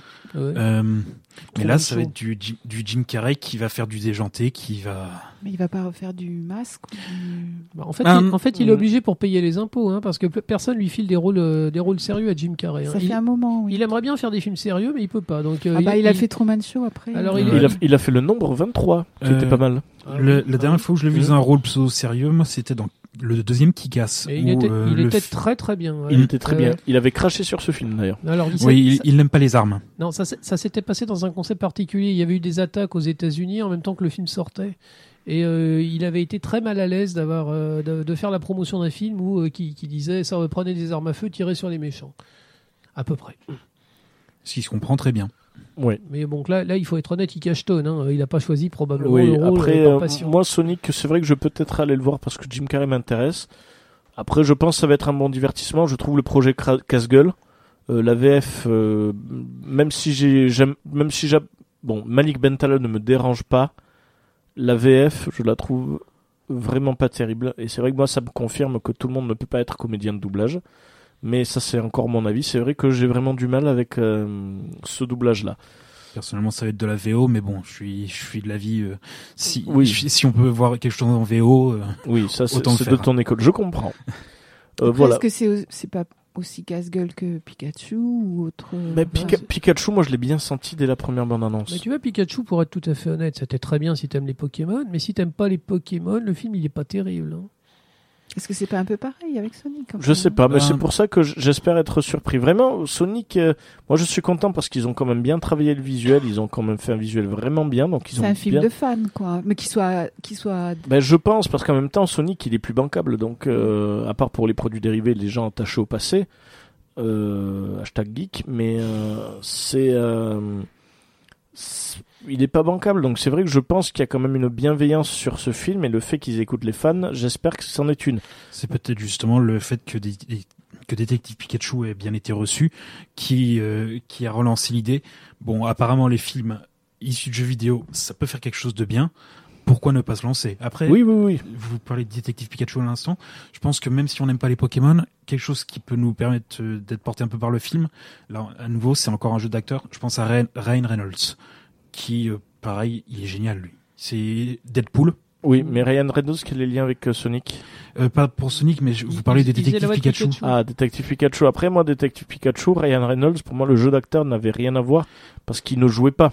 Il Pas le jeu d'acteur, mais la voix. Le, le- rien que le doublage peut porter des choses. Ah oui, c'est sûr. Mais bon, c'est vrai que là, sur un personnage en, en image de synthèse, C'est vrai que moi, par exemple, je vois des acteurs et je vois avec la voix de Ryan Reynolds, vu que le personnage n'a n'est même pas en motion capture sur Ryan Reynolds, c'est vrai que pour moi, c'était pas un argument de Si, si, vente. ils s'en inspirent. hein. Euh, ils font jamais ça par accident Oui. ou par hasard. hein. Euh, les, les acteurs, les acteurs enregistrent les voix, ils sont filmés et les animateurs s'inspirent en fait des, des mimiques du personnage pour créer le personnage en image de synthèse. hein. Euh, je pense que le, le détective Pikachu prenait beaucoup de Ryan Reynolds hein, dans son dans son interprétation. Bon, bah écoute. Pour ce que ça vaut. Oui. Après, euh, ben voilà. Sonic, et je pense qu'on a fini sur.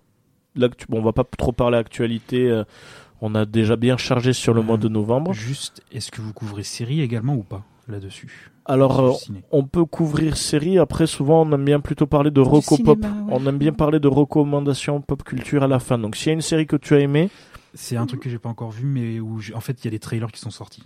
d'accord. C'est quoi? Mortel, qui est sorti sur Netflix, qui est une série de super-héros française. Euh, Oui. Alors, euh, je vais. re- Oui. euh, Bah, écoute, on peut en parler. Moi, j'ai vu la bande-annonce. J'ai trouvé ça horrible. Mortel. Le jeu, non mais le jeu est dégueulasse. J'ai regardé le premier épisode, j'ai retourné, j'ai revu le premier épisode, j'ai détesté.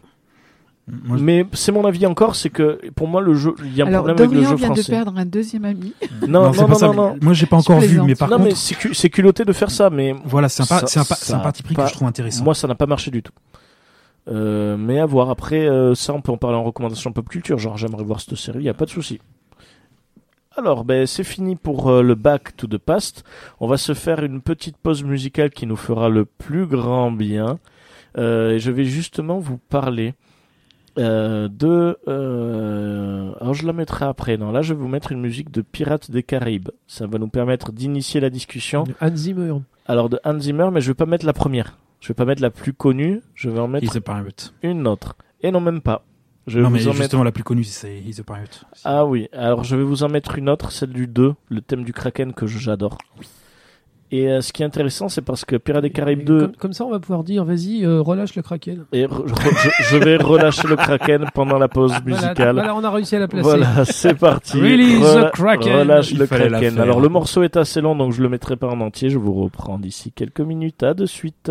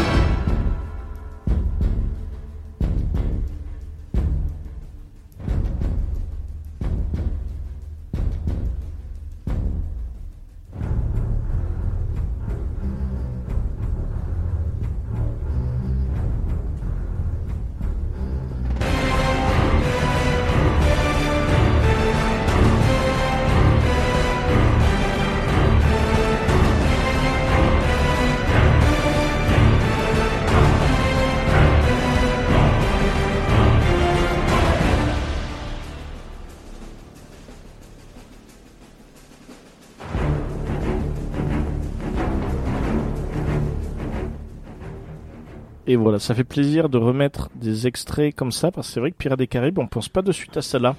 Oh, mais celle-ci, elle est. Non mais Hans c'est Zimmer, c'est du miel pour les oreilles. Non mais Hans Zimmer, Hans Zimmer, ça parle au cœur, comme je dis à chaque fois, donc euh, euh, donc on va pas aller loin. C'est euh, c'est à chaque fois un bonheur. Et là, c'était bien de montrer, et ça permet d'initier pour dire que bah, Pirates des Caraïbes, ça reste aussi un Disney.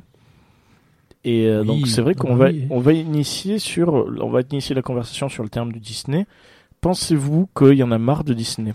Alors moi, je veux juste euh, parce que parce que on en a un petit peu parlé avant l'émission et euh, juste dire qu'on ne sait pas. Enfin, je pense que le commun des mortels, je parle pas de vous, euh, ne se rendent pas compte que Disney est derrière beaucoup de choses. Donc Oui. finalement, je ne sais pas si l'overdose est vraiment ressentie par les non initiés. C'est ça, mais c'est pour ça justement que je vous demande à vous, parce qu'après on va vraiment euh, établir toute une genèse sur euh, tous les studios qui appartiennent à Disney. Parce que c'est vrai que, mais c'est vous d'abord, lorsqu'on vous parle de Disney, vous pensez à quoi? En ce moment, c'est plutôt la Reine des Neiges. Oui. Il faut, il faut être honnête. hein. Moi, c'est plutôt effectivement les, les, les animés, enfin les dessins animés, oui aussi, oui. Euh, moi, c'est l'enfance, c'est c'est mon enfance, c'est Aladdin, c'est Robin des Bois, c'est les Aristochats. Donc on est quand même que sur, pour l'instant là, quand on parle Disney, on est que sur une branche qui est la branche animation. Oui, de départ en fait. la branche de départ. Parce que c'est vrai que c'est Disney, c'est tellement au-delà Maintenant, euh, maintenant, et puis même je vais te dire depuis bien longtemps, parce qu'au final Disney depuis euh, depuis sa création a toujours euh, fait switcher entre dessin animé et film. Ils ont toujours équilibré. Si vous regardez, je vous invite à regarder les dates de sortie Disney. On remarque que Disney sortait à peu près, sauf les premières années, mais même dès les années 50, il sortait à peu près par an 3-4 productions Disney. des films donc? Alors film ou animation. Et Disney en plus, c'est euh, vraiment toute une structure où ils essayent d'englober la majorité de tous les métiers du cinéma. Alors, il faut voir un truc, c'est que ces films-là, dans les, par exemple dans les années 70, et effectivement aux États-Unis, ils sortaient beaucoup de choses, mais en France, on n'avait pas tout, tout simplement. On avait un grand dessin animé à Noël, on avait peut-être un gros film. Euh, je pense que quand j'étais gosse, ils avaient IP est mort sur. euh, je, je- je vais révéler un peu mon âge, mais je me, je me souviens le, ben, par exemple Tron, Oui. Tron ou Oui. Le Trou Noir ou Condorman. Euh, C'était des grosses productions avec plein d'effets spéciaux euh, dont plus personne se souvient. Ah bon, Absolument. Tron, Ah Tron, oui. évidemment, Oui. Non, référence. Con- mais, euh, Condorman, je m'y attendais pas, je suis désolé. mais là, euh, Désolé. Euh, il porte bien son nom, ce film. C'est un véritable navet. C'est une espèce de parodie de, de James Bond avec zéro talent, mais un budget énorme. Euh, je pense aux Coccinelles aussi. C'était Ah pas, oui, les Coccinelles, C'était pas des grands films, les Coccinelles. Euh, c'était rigolo, c'était mignon, mais vraiment. euh, mais on- tout ne sortait pas en France. Les, les coccinelles, tu parles des films avec la deux, euh, je sais plus si c'était avec Dodoche là. bah, c'était une coccinelle en l'occurrence. C'était une Un, coccinelle. un amour voilà. de Coccinelle, oui. Mmh, oui. Oui, la Dodoche. coccinelle à Monte Carlo. Voilà. Ça fait un bail que ça. je les ai pas vus, ceux-là. Après Oh, voilà, bah. Disney, ce qui s'est passé avec Disney, c'est qu'ils ont vu en effet qu'après des décennies de production, sachant que là je parle de production, mais Disney distribue, euh, produit, Disney possède des studios, donc ils essayent d'englober la majorité de tous les métiers du cinéma. Justement, dès le début, ils ont essayé de posséder plusieurs, euh, bah, d'englober la majorité de toute la création cinématographique. Alors, dans Tout le les, cycle de dans les années 80-90, euh, Disney euh, avait, avait une branche qui s'appelait Touchstone. oui, Donc à c'était fait, c'était ouais. marqué nulle part, hein, Disney, mais il y avait marqué et Touchstone. c'est mais qui- qui justement ce que des- je veux en venir. Voilà, ouais. voilà, et qui produisait des films euh, pour des gens qui n'étaient pas des gosses, disons. Euh, donc euh, je pense à Pretty Woman. Voilà, Pretty Woman, c'est l'histoire d'une prostituée. Mm. Bon, c'est une jolie histoire, hein, c'est un peu Cendrillon. Oui. Et euh, on, on montre Enfin, jamais- Cendrillon n'était pas une prostituée. mais on, on montre jamais les, les- les- disons que ce film-là, il- ce film-là, il est mignon, il est charmant, il est tout ce que tu veux, mais ça montre pas ce que ce que c'est vraiment la prostitution.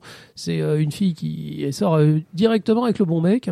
C'est une comédie romantique. Voilà, c'est Oui, une, c'est une comédie romantique. charmant, oui. Bon, euh, ils ont produit d'autres trucs. Bon, je, je, je vais empiéter sur tes. Touchdown, oui. Mais non, mais c'est c'est bien. Du Alors, moment voilà. que tu dis pas le, celui que je vise. Bon, voilà. Non, mais tu vois, moi, Euh, Touchdown, je vois très bien et- le et ben, logo. par tout exemple, ça, mais voilà. je ne savais pas que Ils, c'était ils Disney. ont fait, ils ont fait Roger et Rabbit. euh, fumier. Ils ont quoi fait servait Roger mon Rabbit. clin voilà. d'œil Non, non, mais euh, C'était ça le clin d'œil, il fallait pas en parler. Je pense à un autre clin d'œil avec, Ah, avec- des, avec des gros insectes.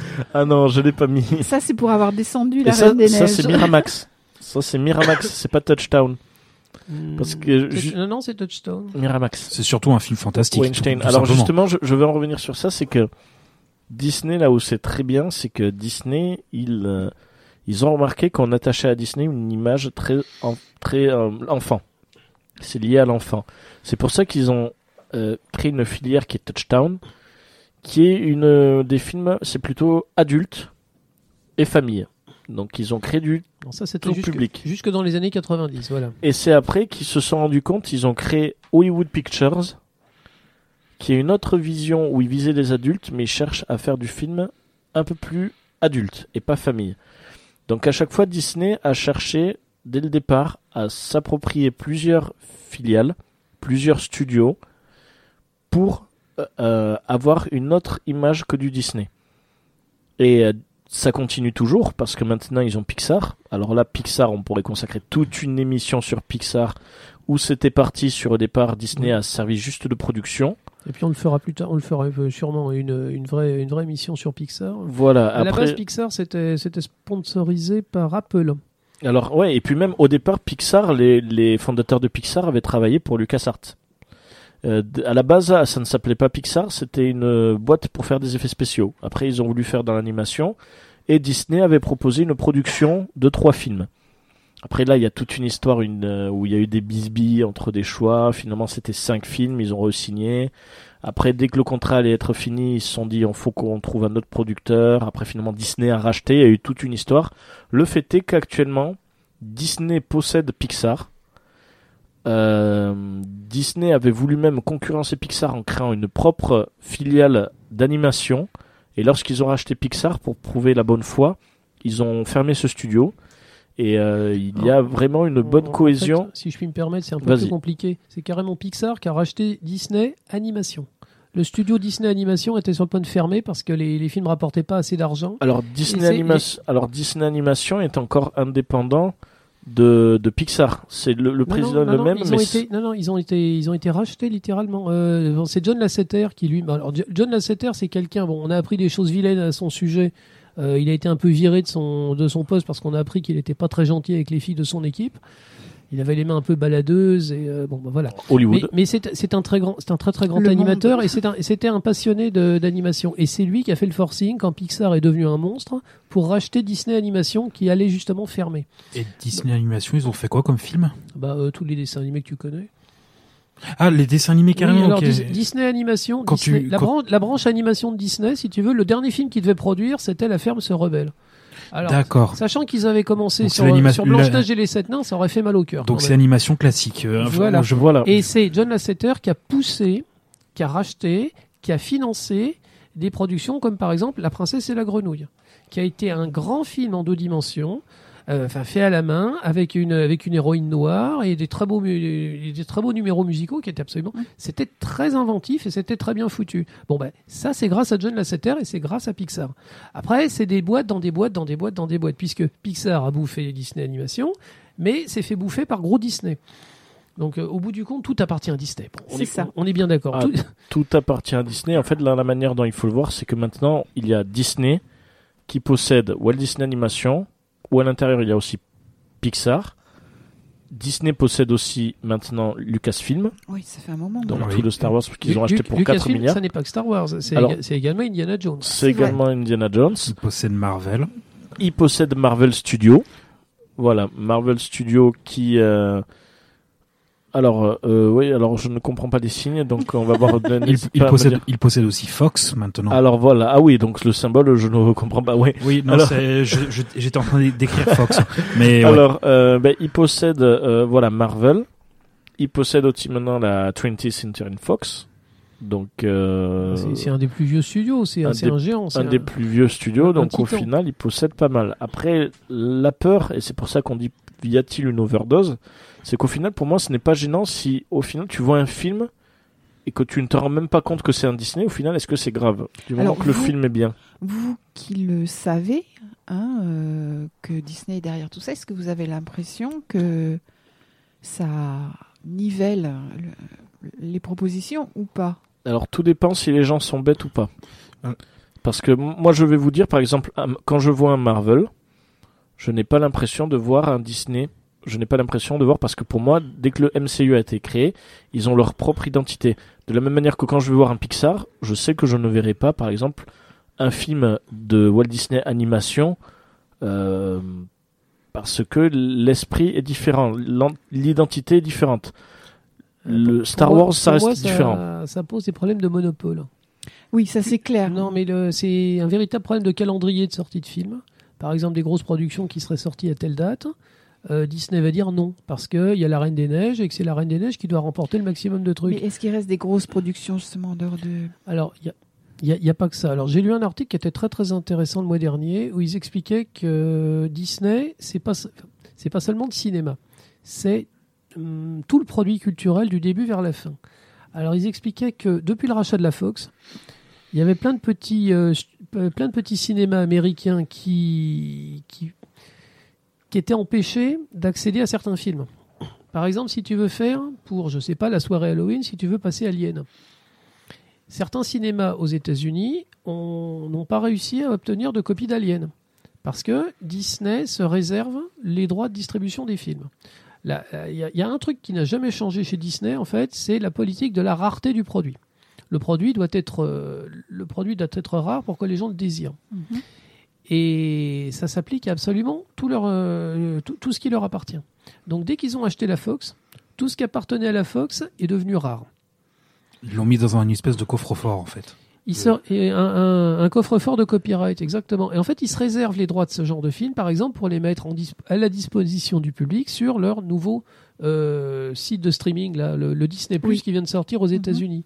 Alors, il disait voilà, si un petit, un petit cinéma veut faire une, euh, une rétrospective cinéma sur tel ou tel film, eh ben Disney peut dire non. Non, on vous passe pas le film.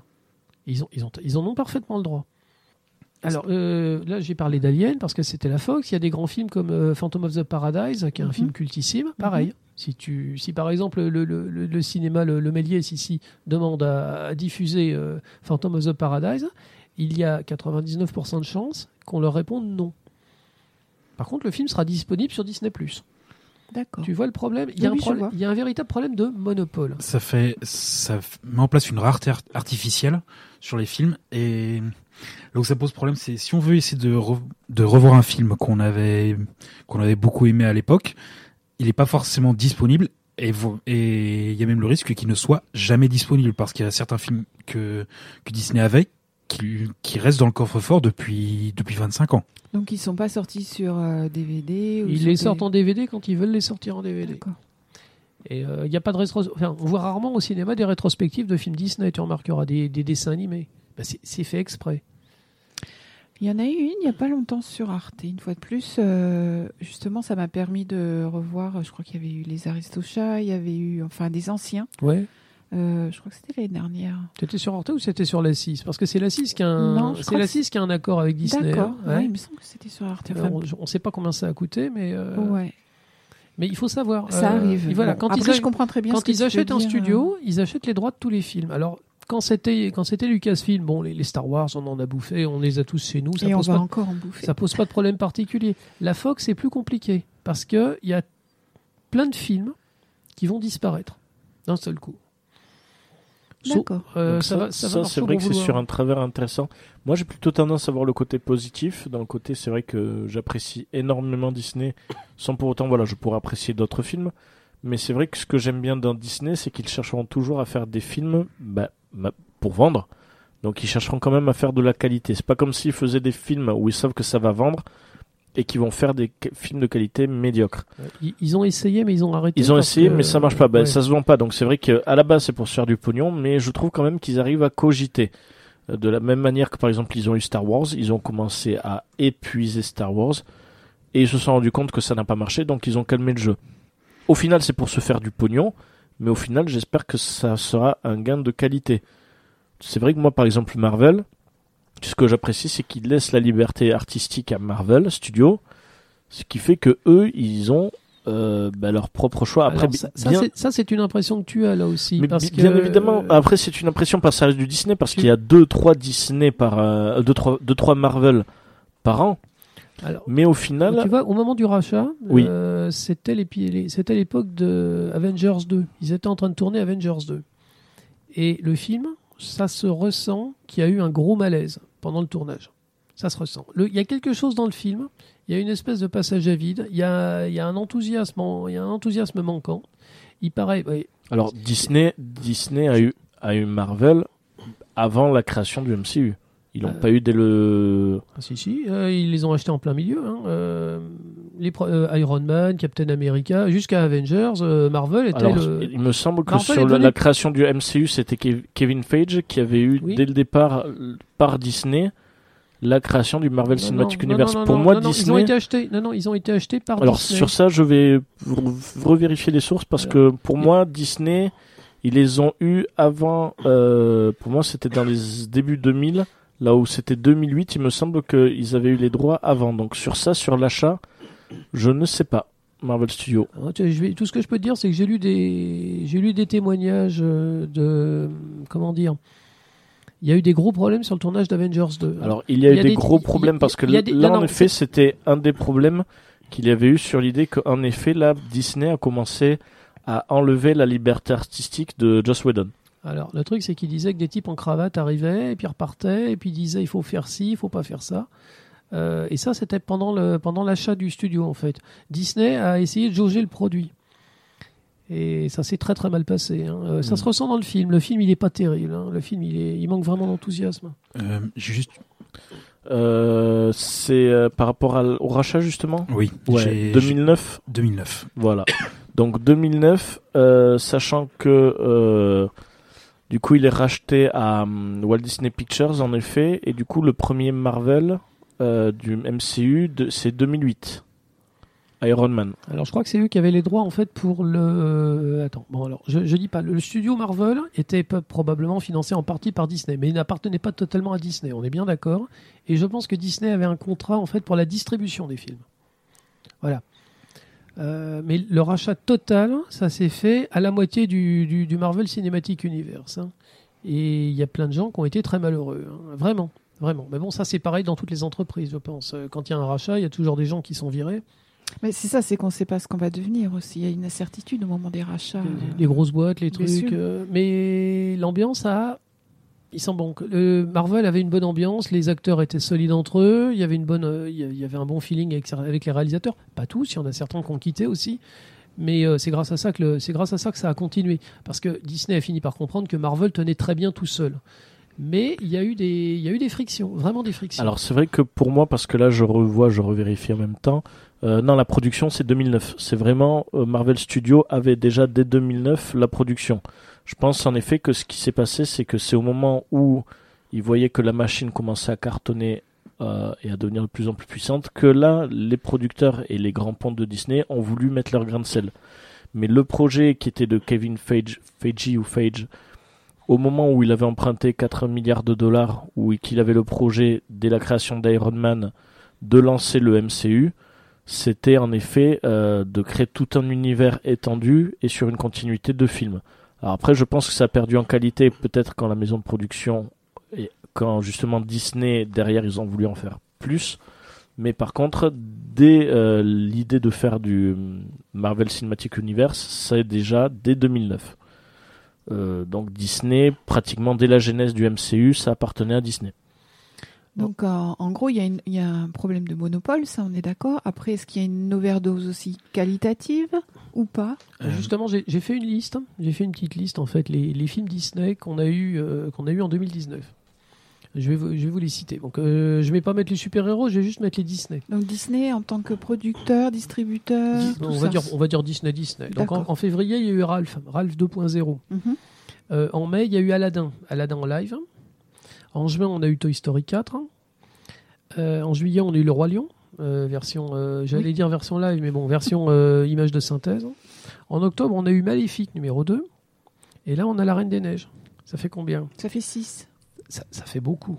Quand on était gosse, il y avait un dessin animé Disney par an, c'était énorme. Bon, c'était peut-être pas assez. Un ou deux films exceptionnels dans l'année, c'est génial. Mais là, rien qu'en live, il y a déjà trois films. Plus la, la, belle, et la, la- La Belle et le Clochard version live qu'ils ont rajouté sur Disney Plus euh, aux États-Unis. Euh, ça fait. Sans compter en plus euh, les Marvel, où ils ont sorti Captain Marvel. Non, mais là, il parlait des Disney. oui, oui, oui, Enfin, non, mais voilà, ce, que je veux dire, c'est que déjà rien Alors- que sur ça, ils ont sorti énormément, sans compter toutes les autres productions. Si, si tu rajoutes les Marvel Disney. et les Star Wars, on arrive à 10 gros films dans l'année. Si Mm. tu rajoutes à la Fox qu'ils ont acheté en milieu d'année, tu rajoutes encore les X-Men, on est à 11. Euh, c'est énorme. C'est c'est quasiment un, un énorme film par mois. Ouais. Et voilà, euh, en, tant que, en tant que cinéphile, bon, moi, moi je suis content d'aller au cinéma voir des films popcorn, quoi. Mais il y en a trop. Je veux dire, quand c'est la concurrence qui produit la, la Justice League ou la. ou- Oui, j'allais dire, parlons un ou- peu de la concurrence. Qu'est-ce qu'il y a en Mais face de quand- Disney mais- maintenant mais- Oh, maintenant, ben, on va voir la Warner toujours. La D'accord. Warner. Qui fait? On peut citer quelques des Ah oui, euh, alors moi je vais te dire, euh, tu vas avoir choses euh, récentes. hein, ouais. Warner Bros. bah, tu vas voir tout ce qui est lié à DC Comics. Là, ils ont sorti Joker. D'accord. Tout ce qui est lié, eux, ils ont le droit de DC Comics, donc ils vont faire tout ce qui est lié à Batman, à la Justice League, Ok. Aquaman. Euh, Warner, qu'est-ce qu'ils ont Ils, d'autre ils financent les films de Spielberg. ça, par exemple, Ça, c'était. Je crois que ça appartient plus à la Warner qu'à Disney. Enfin, ça, c'est pas Après, il Disney. y a, il y a Universal aussi. La Universal, euh, elle appartient à Sony. Enfin, oui. euh, Alors, il faut pas dire en fait la Warner. La Warner, il faut dire Sony. Le... Ah, un autre gros alors. Ah, mais en fait, c'est, c'est, c'est- voilà. Si tu prends les titans, les vrais titans, c'est euh, Disney, Disney. contre Sony. Sony, d'accord. Donc la moitié du cinéma appartient à Disney, l'autre moitié appartient à Sony, grosso modo. Euh, ouais, c'est, c'est, c'est, c'est, c'est titanesque. Euh, Et là, on arrive euh, vraiment à la, la, la caricature du, de, de, de notre période commerciale, en fait. C'est pareil pour les fournisseurs d'électricité, c'est, pareil pour les Ah, constructeurs de dire, bagnoles. moi qui suis un peu dans le livre, euh, c'est pareil pour le livre. hein. Le Et livre, voilà. il y a deux voilà. gros derrière, il y a Dassault et l'autre, je sais plus ce que c'est. Enfin, Quand voilà. t'entends dire que Dassault fournit les bouquins, c'est un truc de Non, mais c'est ça. Euh, Ça Je, me rappelle la je guerre. le dis, je le dis, je le dis pas, mais je l'ai dit, voilà, parce que c'est un peu, ça me fait penser beaucoup à ça. Ouais, ouais, c'est exactement ça, quoi. Ça rappelle aussi la guerre des consoles des, des années 80-90. Là, on n'est pas dans les consoles, on est carrément dans une guerre pour la culture. Euh, c'est c'est li- littéralement c'est la façon de penser, c'est la, la façon de penser, et de s'amuser, la, la façon de ce qu'on a dans nos têtes en fait, qui appartient à des à des conglomérats, mais qu'on- n'ont rien à voir. Dassault, je rappelle. Oui, C'est pas du livre à la base quand même. hein. Alors que Disney reste quand même. Alors du coup, est-ce que tu peux me m'éclairer la lanterne d'assaut Qu'est-ce que c'était initialement? C'est un constructeur d'avions. Dassault, c'est les constructeur avions, oui. d'avions C'est militaires. des avions Des militaires. constructeurs Da- d'avions Dassault. militaires. Donc ils sont partis d'avions militaires à Non, mais c'est de, la- livre. c'est de la finance, c'est tout. Il Oui. n'y a pas de voilà, il y a pas de corrélation entre les deux. D'accord, ben on va bientôt créer Radio Campus euh, Pau euh, pharmaceutique.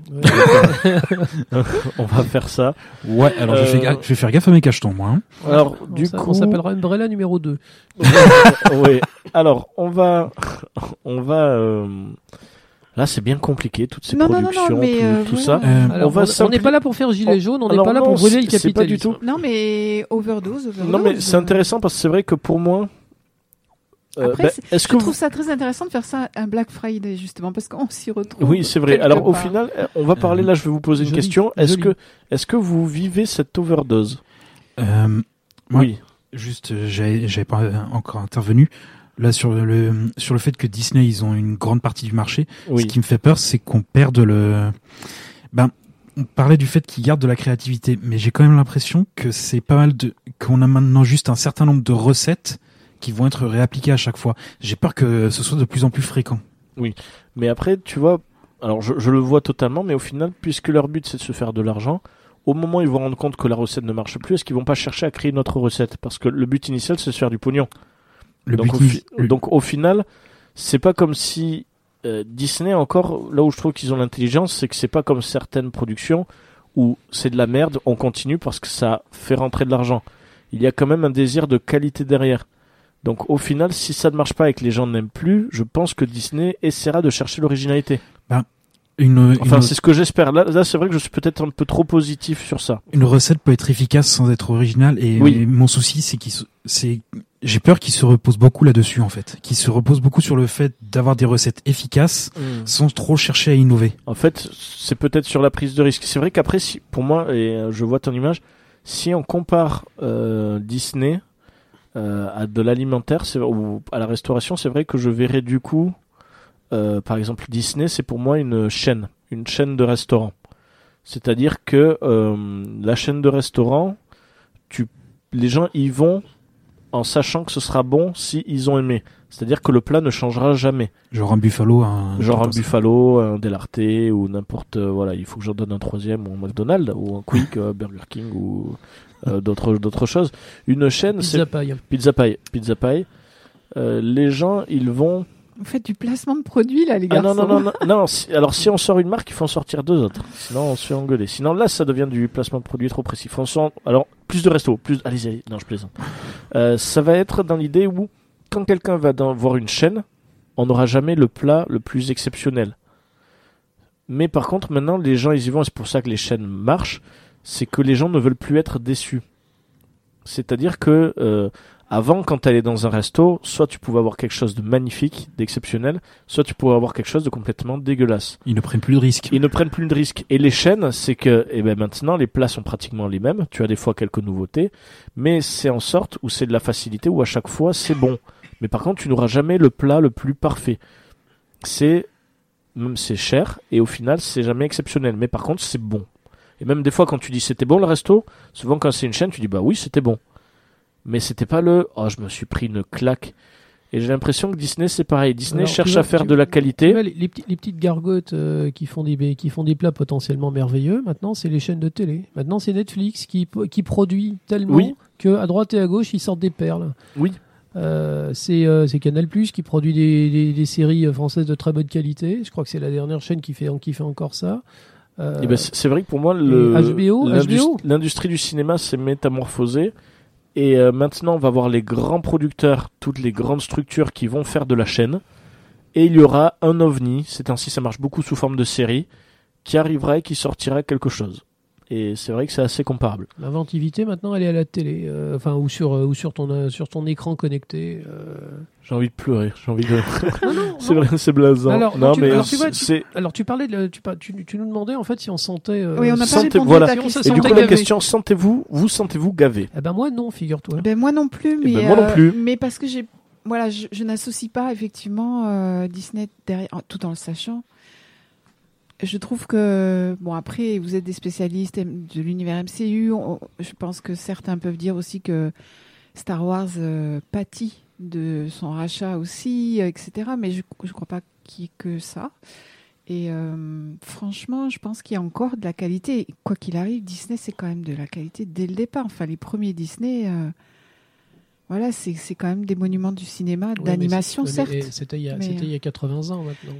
Euh, ma- le, le Disney moderne est super, il faut être honnête. Oui, le Disney moderne pense. est vraiment super. Mais que Les films que je t'ai cités, il n'y en a pas un seul qui est mauvais. Justement, que ça fasse 80 ans, je pense qu'ils ont quand même pas perdu une, une certaine qualité de produit.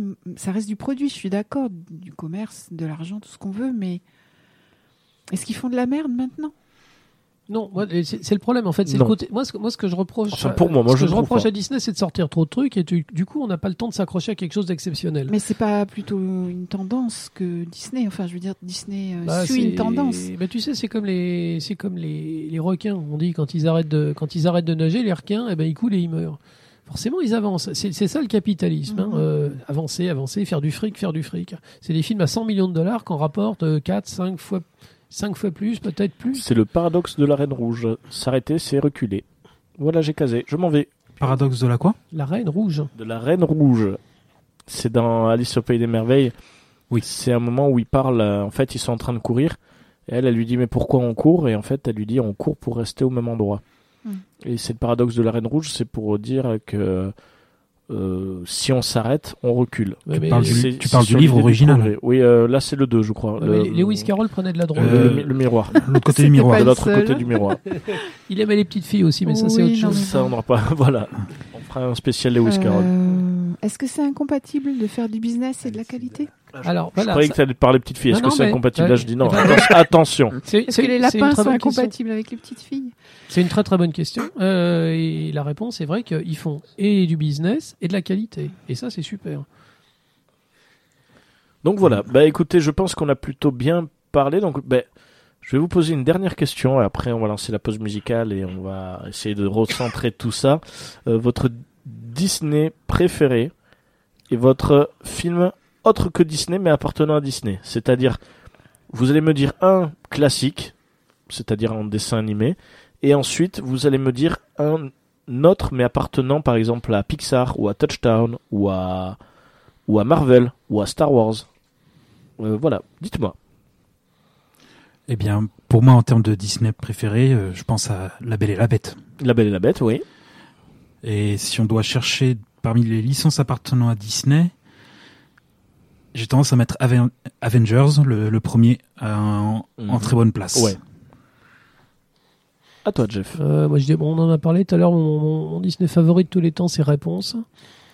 Et euh, sinon, je dirais le premier Indiana Jones, Les Aventuriers de l'Arche perdue. Bon, à l'époque, ça n'appartenait pas à Disney, ça n'avait pas vocation à devenir Oui. un film Disney. Mais bon, puisqu'ils ont racheté de la licence, le- Les Aventuriers de l'Arche perdue, c'est le film parfait.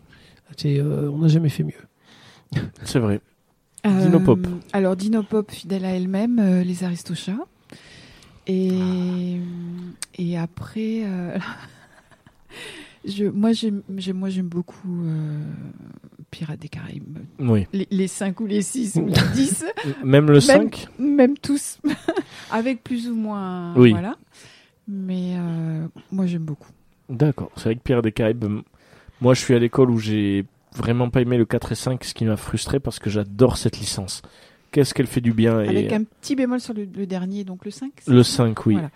Euh, la Fontaine de Jouvence Non, le 5 c'est euh, la revanche de Salazar. Ah oui, alors non, alors je, je dirais le 4 et le 5, un petit bémol. Oui, ben voilà. Mais Bon, les on, on a le même. Les premiers- trois premiers sont bien. Le 3 m'avait déçu, mais au final, quand je vois le 4 et le 5, euh, le 3, j'ai surkiffé à mort. Voilà. En fait, ouais. Euh, donc du coup, moi je vais dire euh, le bossu de Notre-Dame. Oui. Dessin animé, donc. Voilà, dessin Ouais, animé. ouais. Et euh, en autre, euh, je dirais euh, Touchdown, qui est là pour de Roger Rabbit. Oui, oui, Oui, oui, oui, oui. Fidèle à lui-même aussi, Bien Dorian. sûr, fidèle à moi-même. euh, pour Tu moi qui veut la peau de Roger Rabbit, c'est la perfection. C'est un grand film. Euh, J'ai- voilà. J'ai une question. Le, Oui. le bossu de Notre-Dame, t'avais quel âge quand tu l'as vu? Alors, il est sorti en 98, donc j'avais 9 ans.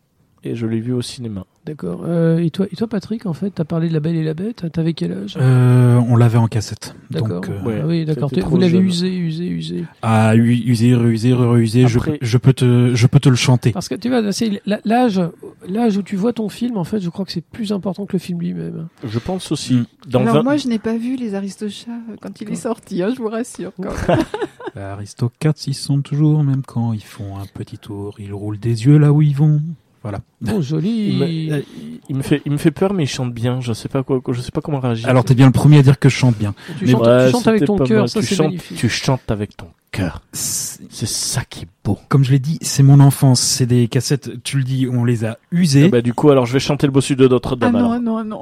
allez, c'est parti. Dans la nuit noire. Comment ça, notre histoire? Bah, allez, c'est fini. C'est nous, Garou. Euh, Garou, ah non, non. Alors, ça, c'est la comédie musicale. Ça, bah, euh, euh, ça, je peux te faire un accompagnement si tu veux. Ah non, non, non, non, non, non, non, non. Vous savez que c'est pas la vraie histoire quand même. Vous l'avez lu au moins. Oui, oui, ils meurent tous. Si ça peut inciter, ne serait-ce qu'un enfant, à lire le vrai bouquin, euh, Et c'est- ça, ça- ça aura réussi quelque chose. Après, c'est un ça- pavé, c'est un pavé. Ouais. C'est ça aussi Pas que tant que je- ça. Il y a et- des, il y a Et il, des- est, il est quand même pas Et très c'est ça aussi, non plus. c'est ça que je trouve beau sur un Disney aussi, c'est la puissance d'une adaptation, Ré- une réinterprétation. Réinterprétation, réinterprétation. Et c'est ça qui est excellent.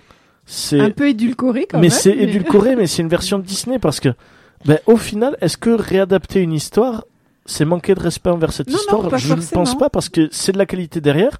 Et en même temps, au final, si tu veux lire, eh ben, tu vas peut-être découvrir l'œuvre et c'est vraiment génial. Après, euh, je mettez des baguettes dessus, hein, mettez des pincettes, plutôt des baguettes, c'est dans Mulan.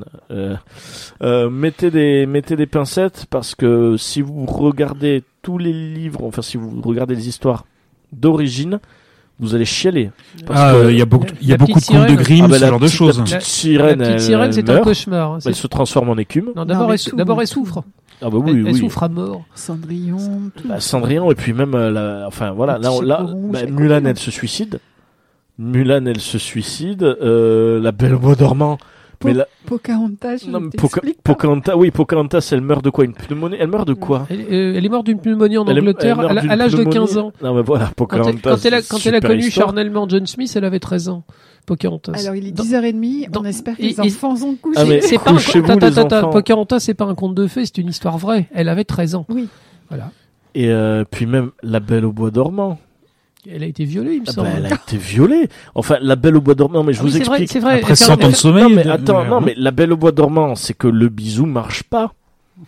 Et donc le prince, eh ben Et le, le bisou ma- marche? eh ben le, le prince, eh ben le bisou marche pas, donc il tente plein d'autres trucs. Et ce qui est là, ce qui est frustrant, c'est que justement, elle tombe enceinte et elle accouche alors qu'elle était toujours sous le charme. Et le pire, c'est que le sort, il s'enlève quand un des enfants euh, suce le doigt de, de sa mère, et c'est ça qui enlève l'écharde qu'elle avait sur le doigt, et qui enlève le mauvais sort. Donc imaginez la meuf, elle se réveille. Euh, Mince, alors, je suis maman. ah, non mais, mais t'es qui toi? Et pourquoi, pourquoi j'ai mal? Euh, Qu'est-ce qui se passe? Non mais c'est dégueulasse, c'est horrible. C'est sordide. Tu es sordide. Voilà. C'est pas moi Ça- non, mais le, le Mais mot est bon. mais- Sord- Mais c'est pas moi, C'est pas toi, c'est l'histoire originale. Mais C'est- c'est euh, l'histoire sordide derrière, oui. Ah oui, les, on est, les gens n'étaient pas comme ça. Et donc Disney au final, ben, ça vend du, c'est du rêve au final, c'est de l'émotion, c'est un échange d'émotions. C'est vrai que c'est ça que j'aime. C'est un grand mensonge. C'est un Bon, mensonge. ceci dit, c'est bientôt Noël. Hein. Mais oui, mais Disney, Disney, Je c'est monsieur propre. Je préfère le mot réinterprétation qui a mais été utilisé tout à l'heure. c'est une réinterprétation. voilà, c'est une réinterprétation et c'est très intéressant parce qu'au final, moi, ce que je retiens de Disney, c'est que c'est de la génération et c'est toujours bah, du rêve et de l'émotion qui est véhiculé au fur et à mesure des générations. On se rend pas compte que les Aristochats sont sortis dans les années 60. Euh, c'est impressionnant de voir Euh, comment les films Quand, ont quand bien ils font, vieilli. quand ils font la rave party entre chats, là, avec les lumières psychédéliques, si, si, ça sent les années 60. Ah oui, c'est pas faux. Euh, c'est vrai que moi, ce que j'aime beaucoup dans les Disney, c'est pour ça que j'en sors quelque chose de positif, c'est que Disney, ce qui est sympa, c'est que c'est toujours de l'émotion. Ça marche ou ça marche pas. Et donc, au final, l'overdose, tout dépend si on le consomme. Si un film ne nous botte pas, Disney ou pas, ben on va pas le voir. Enfin, ça reste quand même euh, de grands animateurs. Enfin, moi, Ah, mais ça moi, reste quand Disney, même ça des passionnés. métier. Enfin, c'est des grands maîtres dans l'animation. Et j'ai cité aussi les Aristochats pour le, le- la technique, parce que vous voyez encore les, les, les coups de crayon presque. Enfin, c'est c'est- c'est quand même de l'anime. Et Enfin, Ah, c'est impressionnant. et tous, les, tous les films de cette période, ils ont été bien, tra- bien retravaillés. C'est vrai que sur un bon Blu-ray, tu vois les coups de, pe- les coups de pinceau, littéralement la gouache, les Non, trucs. c'est du- c'est un boulot c'est très, très et c'est c'est très, du métier. Enfin, c'est Ce, voilà. ce qui est intéressant aussi, on peut, on peut trouver sur Internet des vidéos où ils vont montrer des extraits des, des vidéos originales avec certains des mouvements et ensuite ils vont mettre euh, en, su- en surimposition euh, le l'extrait de film correspondant qui, qui va remontrer les mouvements. Je pense par exemple. euh, C'est du rotoscoping, en Oui, fait, on hein. peut parler Voilà. de la rotoscopie, certes, mais enfin, Moi, ça, c'est déjà quelque chose que je trouve un- que je trouve impressionnant aussi à, à regarder. Oui, t'as des, veux des films préparatoires. On voit, on voit Alice au pays des merveilles. En fait, tu vois l'actrice Oui, mais- en train de s'asseoir avec son, avec sa, avec sa robe, et les animateurs, en fait, ne recopient pas. Ils s'inspirent et ils améliorent. Attends, la C'est rotoscopie, c'est euh, c'est euh, c'est l'origine de la motion capture, ni Tout plus à ni fait, moins. tout à Donc, fait. Donc la, la rotoscopie, c'est-à-dire filmer et dessiner par-dessus le, dessiner par-dessus le film. Mais Disney c'est faisait une plus. que- fluidité aussi. Disney faisait plus C'est que du rotoscoping. Mhm. Quand on voit comment ils travaillaient, ils prennent, ils prennent des références, mais ils ne recopient pas les références. Ils les adaptent. C'est, c'est du super boulot. Mhm. Ben voilà. Et ben voilà, donc euh, on va on va Tout est partir. Tout est dit. Alors peut-être pas tout, mais au Non, moins on a, tout. on a dit ce qu'on On n'a avait pas trop parlé musique. On a vu ce qu'on avait dans le cœur. Et ça, c'est beau. Alors, je vais mettre la pause musicale et je vais en parler juste un peu avant. Je vais mettre une musique de euh, La Reine des Neiges 2, qui est pour moi, en effet, une preuve qu'il y a quand même de la technique, rien que sur la création euh, de la musique. Alors, je vais vous inviter, si vous écoutez, à... Bon, la chanson, c'est Show Yourself. Et la version... euh, alors, je l'ai pas dit avec l'accent, Show Yourself. Show yourself. Show yourself. Ça veut dire montre-toi. C'est ce que je viens de dire, show yourself. Enfin, montre-toi sous-entendu tel que En, tu es. en- français, en français on- ils ont mis je te cherche. Ah, Bon. d'accord. Alors per- personnellement, c'est, le moment du film où ils ont essayé de refaire euh, Et tu sens que- libérer, délivrer. Et tu sens que c'est cet instant-là où, quand tu vois, tu dis Oh, ça y est, ils ont sorti leur libéré, délivré. Moi, ça a marché, j'ai préféré. Euh, après, là où j'ai trouvé intéressant, c'est sur cette idée où elle dit euh, justement euh, show yourself. C'est. euh, elle le dit trois fois en fait. Il y a trois fois le refrain. C'est introspectif en fait. C'est une espèce de trois, trois fois en fait, il y a une émotion différente. Et surtout lorsqu'elle dit le refrain, il y a deux temps, pan, pan, l'intensité différente. Et au premier refrain, on voit qu'elle est en manque de confiance, c'est un peu perdu. Donc c'est un pan, pan léger. Au deuxième, elle gagne de la confiance, elle a de l'euphorie. Le pan, pan gagne. Et elle, quand elle chante, le refrain change et gagne en euphorie. Et le troisième, c'est un peu quand elle le trouve, quand elle sait, quand elle est rassurée et qu'elle gagne en force et en puissance. C'est une apothéose. Ah, c'est l'apothéose. Et donc c'est un crescendo de ce refrain où c'est juste le show yourself qui est le même et à chaque fois le refrain est totalement différent et gagne en puissance. Donc je vous encourage à bien analyser cette chanson, elle est vraiment intéressante, ce qui montre qu'il y a de la technique, il y a du talent derrière. Ce que je trouve dommage, c'est que ben, derrière, j'aurais aimé une histoire mieux travaillée. Voilà, je vous le mets, prenez du plaisir, je vous dis à de suite.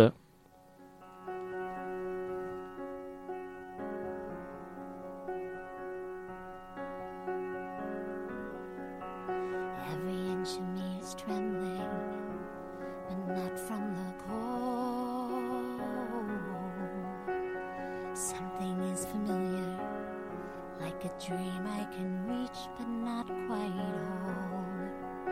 I can sense you there, like a friend I've always known. I'm arriving and it feels like I am home. I have always been a fortress, cold secrets deep inside.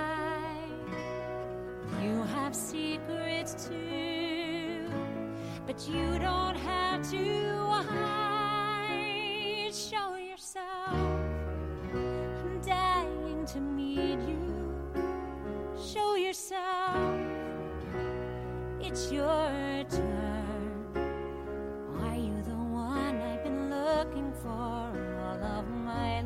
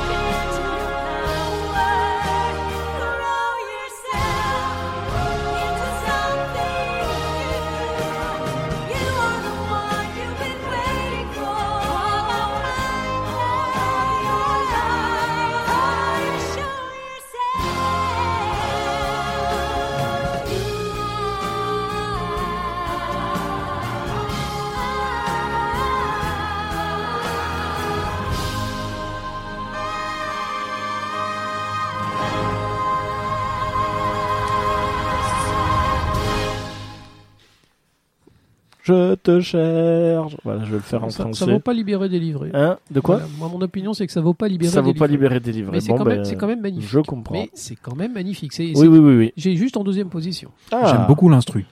Ah ouais, moi c'est vrai que et en français ça, moi encore en français celle-là elle tient la route.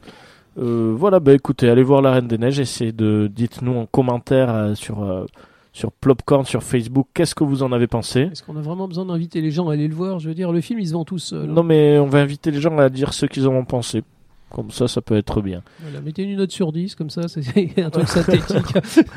Alors, euh, nous allons arriver sur la dernière partie qui est composée de plusieurs petits jeux et plusieurs, euh, plusieurs activités. On va d'abord faire un petit blind test. Alors, euh, on commence à être habitué sur des comédiens de doublage avec euh, Roger Carrel, du coup. Alors voilà, je voulais rendre hommage au, au comédien Roger Carrel. Donc, euh, puisqu'on est, fait- on est sur une émission Disney, c'est vraiment la voix Disney par excellence. Voilà. Et Euh, Roger Carrel est un très très grand comédien. Tout le monde le connaît. La plupart des gens ne connaissent pas vraiment les noms des comédiens de doublage, mais lui, c'est vraiment une star absolue. donc là, il faut dire le film. Alors voilà. Le personnage et le film alors, euh, on a- j'ai j'ai fait essentiellement du Disney. Vous allez voir, c'est pas très compliqué. D'accord. Je voudrais, je voudrais dire aussi que Monsieur Roger Carrel a 92 ans.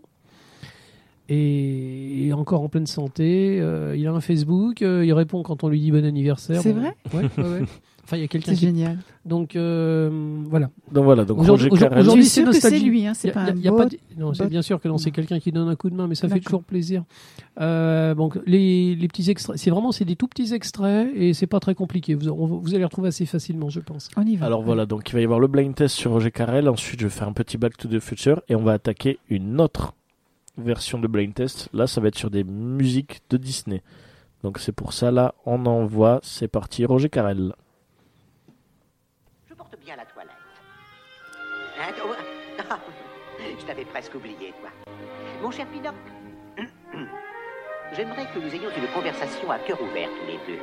Pourquoi? Eh bien, tu veux devenir un vrai garçon, n'est-ce pas? Et tu as raison. Alors, assieds-toi. Et oui, Toy Story, forcément. Après, on parle techniquement d'un jouet un peu C'est vrai qu'on Euh. l'avait oublié celui-là. Et Ah. oui, qui est très joli d'ailleurs. Mais oui. La Pinocchio, Jiminy, Jiminy au début, Cricket. tu vois, je- ça, ça coupe, mais là je me suis dit, Alors- ouais non, ça c'est Jiminy Cricket qui parle à Pinocchio. Pinocchio. Pinocchio, 1940. C'est vrai qu'il est bien aussi. Non, celui-là est vraiment sympa, très joli. 1940. 1940, incroyable. Pinocchio. Alors voyons, extrait numéro 2, Roger Carrel, c'est parti. Jamais je ne pourrais trouver un autre couple aussi charmant. Tu sais, je le cherchais pendant des siècles. On a un champion là. Ah, euh, Oh Elle se dirige vers le parc, l'endroit rêvé pour une rencontre. Il faut que j'organise ça. Oh, Roger ne s'arrête jamais de travailler avant 5 heures. Ah, mais oui. Ça va être trop tard. En blanc et noir. c'est exactement Et oui. ça. Les 100 dalmatiens, Eh oui, lui direct. très beau. Ah, ah joli, ouais, celui-là, joli. oui. Donc euh, là, il faisait la voix de Pongo. Pongo, c'était le, C'est vrai. le- c'était le papa, C'est le, Le- l'heureux papa. le mâle. C'est ça. Punaise, je pensais, je pensais pas avoir, euh, avoir des réponses. Alors là. les 101 Dalmatiens, c'est 1961. Hmm, on se rapproche, on se rapproche. Allez, extrait numéro 3. Petit homme, Ah, je suis si satisfait de te revoir. et oui, c'est vrai qu'il Oh fait. non, va-t'en. Laisse-moi tranquille. Laisse-moi te regarder. En fait, il a tout fait. Quoi donc? Tu ne veux pas que je te regarde? C'est vrai qu'on l'avait oublié Alors. celui-là aussi. Regarde-moi. Alors, Et confiez Et confiant. Trust in me. Trust. Voilà, donc Ah, le, c'est chouette. le, le serpent K dans le, dans le livre de la jungle. euh. Mais c'est vrai qu'on l'a même pas cité non plus. Alors en fait, c'est rigolo parce qu'il a fait deux fois le même rôle puisqu'il a fait également le triste cire dans Robin des Bois. Ah oui, Oui. le triste Alors, cire. Ro- Oui. Ro- alors, Robin des Bois, c'était bon, une production. C'était une production qui avait été faite à l'économie à partir de. Fantastique. Il y avait presque 50% de, de, de rush d'autres films qui avaient été copiés. Il y avait les Ça, se- ça, ça les se voit, ça se sur euh, les mouvements. Et le triste cire, en fait, ben, c'est le, c'est le même, c'est K. C'est. Ils, ont, Mm. ils ont gardé le doubleur, ils ont tout. Alors, extrait numéro 4. Un certain lapin Vous en êtes sûr? Sûr de quoi? Qu'il est allé par là? Qui donc? Eh bien, le lapin. Quel lapin? Oh, mais vous venez de dire il y a à peine une minute. Oh, c'est agaçant. Savez-vous vous tenir sur la tête? Ouais. Alice au pays des merveilles. Oui. Ah, bah le Bien lapin. sûr. hein. Alors, il faisait le lapin. Ah non, non, le lapin, c'était pas lui, c'était Guy Pierrot. Non, il faisait le, ça, c'était le chat de Cheshire. Mhm. Ouais. Cheshire. Cheshire Cat. Le Cheshire Cat, voilà. C'est compliqué à prononcer. Le 5, extrait 5. Cette unité des deux est en parfait état. Une affaire en or. Oh, Non, je suis sûr que monsieur sera très content de son choix. Cet engin est de Ah, premier c'est ordre. J'ai déjà fait équipe avec lui. Le voilà, monsieur. J'adore. Les chances de traverser un champ d'astéroïdes avec succès sont approximativement de 1 sur 3700. Eh oui, Ah, il a fait du Star Wars. c'est la voix de ces trois PO. Alors là, euh, merci. Z6 Ouais. Z6PO Alors, alors moi, par contre, là, je l'avais pas. Ah oui, moi non plus Ouais. du tout. Enfin, si, bien sûr. Si, fait, bah, il y a eu le quand il a parlé. ou- Oui, parce qu'on était, Ah, sur, mais je savais pas on, était sur. Disney en fait. On était sur Ouais. Disney. Alors vous étiez resté Mais- sur les dessins animés. Non, moi, Bon, c'est- pas que Star ça. Wars appartient à Disney. Oui, Moi, c'est enfin, pas ça. Alors voilà, sachant qu'à l'époque, qu'à l'époque, voilà. à l'époque, c'était pas du tout Disney. Pour moi, c'est tout simplement que, le, que j'avais le film en anglais. Ah oui, Anthony Daniels. Ah oui, Oui. mais non, Ah quand bah, même. ils, ils ont, un ton de voix qui est extrêmement, euh, qui est extrêmement remarquable. Non, mais même en français. Mais même Ouais. en français, je savais pas que c'était lui, hein, franchement. me Il a, il un ton distingué en fait. euh. Ah oui, mais bon, c'est 6PO, quoi. Oui. Et par contre, on a quelqu'un sur le Discord qui est, qui est chaud patate aussi. Sissi Imperator, Ah oui. il les a tous là. Ah bah, euh, pour l'instant, c'est pas très compliqué. Je vous en ai mis deux petits, euh, un petit peu plus compliqués à la fin, qui sont ni Disney ni quoi que ce soit. En tout Allez. cas, merci beaucoup. C'est Extrait super. numéro 6. C'est presque C'est fini. très simple en fait, votre manche déchirée, vous l'avez recousue façon pointe suture. Ah oui. Classique d'un chirurgien. Je l'adore celui-là Quand on aussi. file, c'est en réalité du boyau de chat ou catgut dont le fumet puissant vous monte au nez et qu'on ne trouve qu'au très fond de chouette. l'Afghanistan. Ah Stupéfiant En vérité, c'est élémentaire, mon cher Dawson. Ok. Et voilà. J'avais, le- j'avais le pari là. Basile le détective privé. Basile là, détective non, privé, c'est ouais. moins Ah, The, The Great. Detective Mouse. Hmm, Ah ouais, Basil the Great Mouse Detective. Voilà. C'est pas ma génération. Le, do- le Dawson tout à la fin Ouais, était ouais. bon indice. Dorian, mais, je, euh, je, je parie que t'as reconnu à la musique. Alors moi, parce qu'il y a du alors, y a moi c'est vrai que là sur tous, je le reconnais quasiment de suite. C'est vrai que j'adore cette voix, j'adore ces personnages et c'est vrai qu'en réécoutant, je reconnais la même voix que j'aime beaucoup. Donc c'est vrai, génial. hein. à- aux premières voix, je reconnais. C'est pour ça qu'à chaque fois, dès que je mets l'extrait, j'ai un gros sourire parce que je revois ces moments-là. Et moi, c'est surtout ça, la manière de parler, le Ouais. timbre de voix un peu à la ben, Basile. Moi, c'est Pour la, moi- la musique de Basile, tu vois, c'est le, il y a un terme, il y a La un, musique y a est un très thème belle. au basson qui est très très beau. Le, le- le thème est très beau. J'ai vu le film une fois, mais ça a été, ça a été surtout la, la déduction, en fait. Ouais, mais il est chouette. Hein. Non, il est vraiment bien. Allez, extrait numéro 7. Et ébloui par la magie de Nécroderme. Mais vous aussi, vous pourrez mettre cet épiderme si vous le désirez pour un prix modique. Quelques petites douleurs et l'abandon de votre âme. On fout Vite Escondez-moi Allez vite Je déteste les satanistes du dimanche. Regarde-toi Regarde-toi Alors là, on n'est pas du tout, du tout dans Disney. hein. Euh, C'est un film d'horreur un peu pourri des années 90. mais, mais par contre, là, alors, je ne sais pas du tout ce que c'est, mais le ton est excellent. Et euh, alors, je vais, c'est tiré. Alors, c'est un film de super-héros des années 90, tiré d'un d'un héros qui est ni Marvel ni DC. Oula. Alors là, moi, je vais te dire, je ne l'ai pas non plus. tu comptes Vertigo euh, dans les Marvel Edition Alors ou, euh, c'était très compliqué. Bon, le film c'est Spawn. Oui, Ah, Ah oui, c'est la voix du, du clown, du Le méchant. clown, absolument. Le clown. Ah ouais, bah tu vois, je l'ai pas, ouais. Je, je- enfin, je l'avais pas, sauf quand tu m'as dit Spawn, Ouais. ou du coup j'ai le personnage. Ouais, ouais. on en a un qui a dit Blade, donc pas, Ah, pas de ah, chance. ouais, Loupé. non, Bien- pas- bien joué, mais loin. loupé. C'était pas très loin. Alors, le, le clown, il était joué par un acteur qui s'appelle John Leguizamo, Oui, qui j'adore. est, euh, qui est fin comme une anguille en fait. C'est Luigi. Et euh, voilà, c'est Luigi. Et en fait, ils ont pris un mec qui était fin comme une anguille pour jouer le rôle d'un nain obèse. Et ça, c'est la magie du cinéma. C'est Luigi dans l'excellent film Mario Bros. Euh, là, c'est le dernier normalement. Euh, Il y en a deux encore. Deux. Extrait 8. objet dans lequel une personne a caché une partie de son âme. On sépare son âme en deux, on cache une partie dans un objet. En faisant cela, on est protégé si on est attaqué et que son corps est détruit. La partie de l'âme qui est cachée continue de vivre. Autrement dit, on ne peut pas mourir. c'est Harry Potter. Euh, moi, ça me dit du Harry Potter, mais après, le- comme le- comme c'est le principe des phylactères, Oui. je sais pas si c'est du Harry Potter ou pas pour le coup. Alors, c'est alors c'est Harry Potter. C'est le prof, c'est le prof de potion. Voilà. euh, Ah, euh, Rogue? Snape? Non. Ah, euh... ah j'ai oublié son nom. Celui qui... Slughorn, Voilà. le professeur Slughorn. Slughorn. Et oui, oui, oui, donc Harry très bien. Potter et Slughorn. le- le Ouais, prince de sang mêlé. Le prince de sang mêlé, oui. J'ai une question là sur euh, l'acteur qui est posé aussi par Sissi Imperator. Est-ce qu'il n'a pas doublé une version de Alfred dans un Batman? Non. Pour... Ah, alors, il a fait Batman. Figure-toi, il a fait Batman dans un, dessin, dans, dans un dessin animé. Alors, ça m'avait frappé quand j'étais gosse. Euh, ils avaient fait Scooby-Doo et Batman. Les vieux dessins animés, avant le, avant le Batman des années 90. hein. Là, on est dans les, dans les dessins animés Scooby-Doo des années 70 et ils avaient fait deux, deux ou trois épisodes euh, crossover avec euh, le Batman des années 60. Et D'accord. il faisait la voix de Batman. Voilà. Ok. Avec sa belle voix distinguée. euh, en avant, Robin, euh, pourchassons le Joker. Allez, c'est parti. Le dernier extrait pour Roger Carrel. Écrit dans l'évangile selon saint Luc, le royaume de Dieu est dans l'être humain, pas dans un seul humain, ni dans un groupe d'humains, mais dans tous les humains, en vous. Vous, le peuple qui avez le pouvoir. Alors là, moi, alors, je c'est- suis. alors c'est un des films les plus importants de l'histoire du cinéma, figurez-vous. euh, c'est- c'est- Alors ça, c'est pas les années 2000 ni les Ça années fait- 90. Ça fait très Cécile B 2000 et tout ça. là, 1940. c'est- Voilà. Alors c'est C'est la voix de, péplum, c'est c'est quoi la voix de Charlie Chaplin. Ah, oh là là. Charlie Chaplin, le dictateur. Oh Rien Ah à ouais. Roger Carrel a fait la voix de Charlie Chaplin. Quand, Eh ben, quand Charlot a commencé à lutter contre le nazisme et qu'il a fait ce film-là, eh ben c'est c'est Roger Carrel en fait. Et euh, donc ça c'est un petit extrait du, du du discours de la fin, qui est, qui est un des plus beaux moments de cinéma de tous les temps.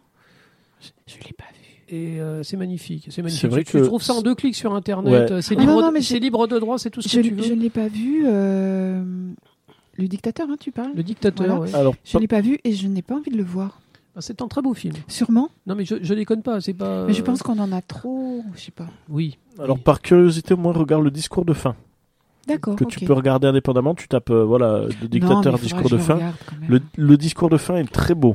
Ça fait partie de la culture. Voilà. Roger Ouais. Carrel, 1940. Ok, et c'est vraiment la voix de 1940. Alors non, alors il est probable que le film a été. Ça, Non, enfin, je veux dire. euh, J'ai pas regardé les. J'ai pas regardé. Il est probable que le film est sorti en France après le nazisme. Tu sais, des journaux télévisés qui passaient dans les cinémas et tout Oui, ça. avec les voix- avec les voix- les- voix nasillardes, C'est oui. ça. Donc voilà, ben, Roger merci, Carrel, ben, merci, c'est très intéressant à chaque fois. C'est un peu notre. C'est un peu le grand-père euh, de, de, de- de tous les petits amateurs de C'est dessins c'est no- notre, c'est notre papy à tous. par contre, je sais pas pour vous, à chaque fois que je l'entends parler, je me dis, je me demande aussi s'il a pas fait un Astérix. Mais c'est Astérix. Ceci explique cela. Mais il est Astérix. Bravo, Patrick. Ouais, il est Astérix. Moi, à chaque, euh, à chaque fois que j'ai entendu la voix, j'ai fait Astérix. Et en fait, non. Le tout dernier doublage qu'a fait Monsieur Roger Carrel de sa carrière, c'était Astérix de Alexandre Astier. Et il était déjà à la retraite et il a fait une fleur à Alexandre Astier en acceptant d'incarner une dernière fois le personnage. Oh, excellent. Donc j'ai pas mis Astérix. Donc Oui, non, mais c'est, c'est, non, c'est bien d'en avoir parlé bien, au moins. c'est bonne intervention, Voilà, Patou. donc euh, voilà, Me- merci Monsieur Roger Carrel. Merci, Monsieur Monsieur Roger Roger Merci, Carrel. monsieur Roger. Voilà, voilà, ça c'est fait, je l'ai savonné. la fatigue. Alors petit euh, Back to the Future. Donc je ressors pas la flûte, hein, pas la peine. Euh, je vais vous parler vite fait des sorties au mois de décembre. On va Au- aller au- assez rapidement hein, sur Au ça. cas où on les aurait pas vus. Hein, au cas où vous les avez pas vu. Voilà. Alors c'est euh, le pour le 4 décembre, il va y avoir Brooklyn Affair, un film d'Edward Nor- Norton Ah oui. avec Edward Norton qui se passe dans les années 50 où c'est un peu une ambiance un peu mafia, un peu mais avec quelqu'un qui a des petits soucis psychologiques, un peu quelques petits tocs. Edward Norton, celui qui a fait, qui a American- fait un des Hulk. Et il a fait un des Hulk, il a joué dans American History X, Il a fait plein de c'est- choses, Fight a fait Club. Fight Fight Club. Club, euh, super acteur. Fight Club. Toujours pas vu. Voilà. Ah non, mais celui-là, faut le voir. Ah, Fight Club, il est à le voir, mais fonce, même quitte l'émission là, va voir Fight Club. Euh, Sans déconner, oui. Non, il est vraiment, Vraiment. bon. Ouais, ouais, Mm. fonce. Je suis pratiquement sûr de où je peux emprunter le DVD, donc. euh, Bon, ben voilà. Ouais, clin d'œil, clin d'œil. Non, non, il faut le voir. Ensuite, autre sortie le même jour, Jumanji. Next. Level. Il Euh, y, a- y a un bon feeling Next sur celui-là. level. hein. Non, non, Il y, a- y a un bon non, mais c'est feeling. vrai. Il non, faut non, que je mais vois il le s'appelle, comme ça. Le dernier, Next le, Level. le dernier Jumanji était vraiment sympa. Eh ben, le dernier Jumanji était une bonne surprise. Euh, moi, c'est vrai que j'étais totalement contre. C'est quoi C'est Game Over, non? Ah non, ben en fait, ils avaient fait le premier. Et ensuite, ils avaient fait euh, le, Le Bien- deuxième. Bienvenue dans la jungle, un truc comme ça, ou Retour dans la jungle, ou je sais plus comment ils avaient fait. Où là, c'est carrément de Jumanji, le jeu a évolué, c'est devenu un jeu vidéo. D'accord. Et, euh, et en fait, ben, il était totalement assumé. Euh, les délires, il fallait accepter. Moi, pour moi, c'était un très mauvais Jumanji, mais c'était un bon film.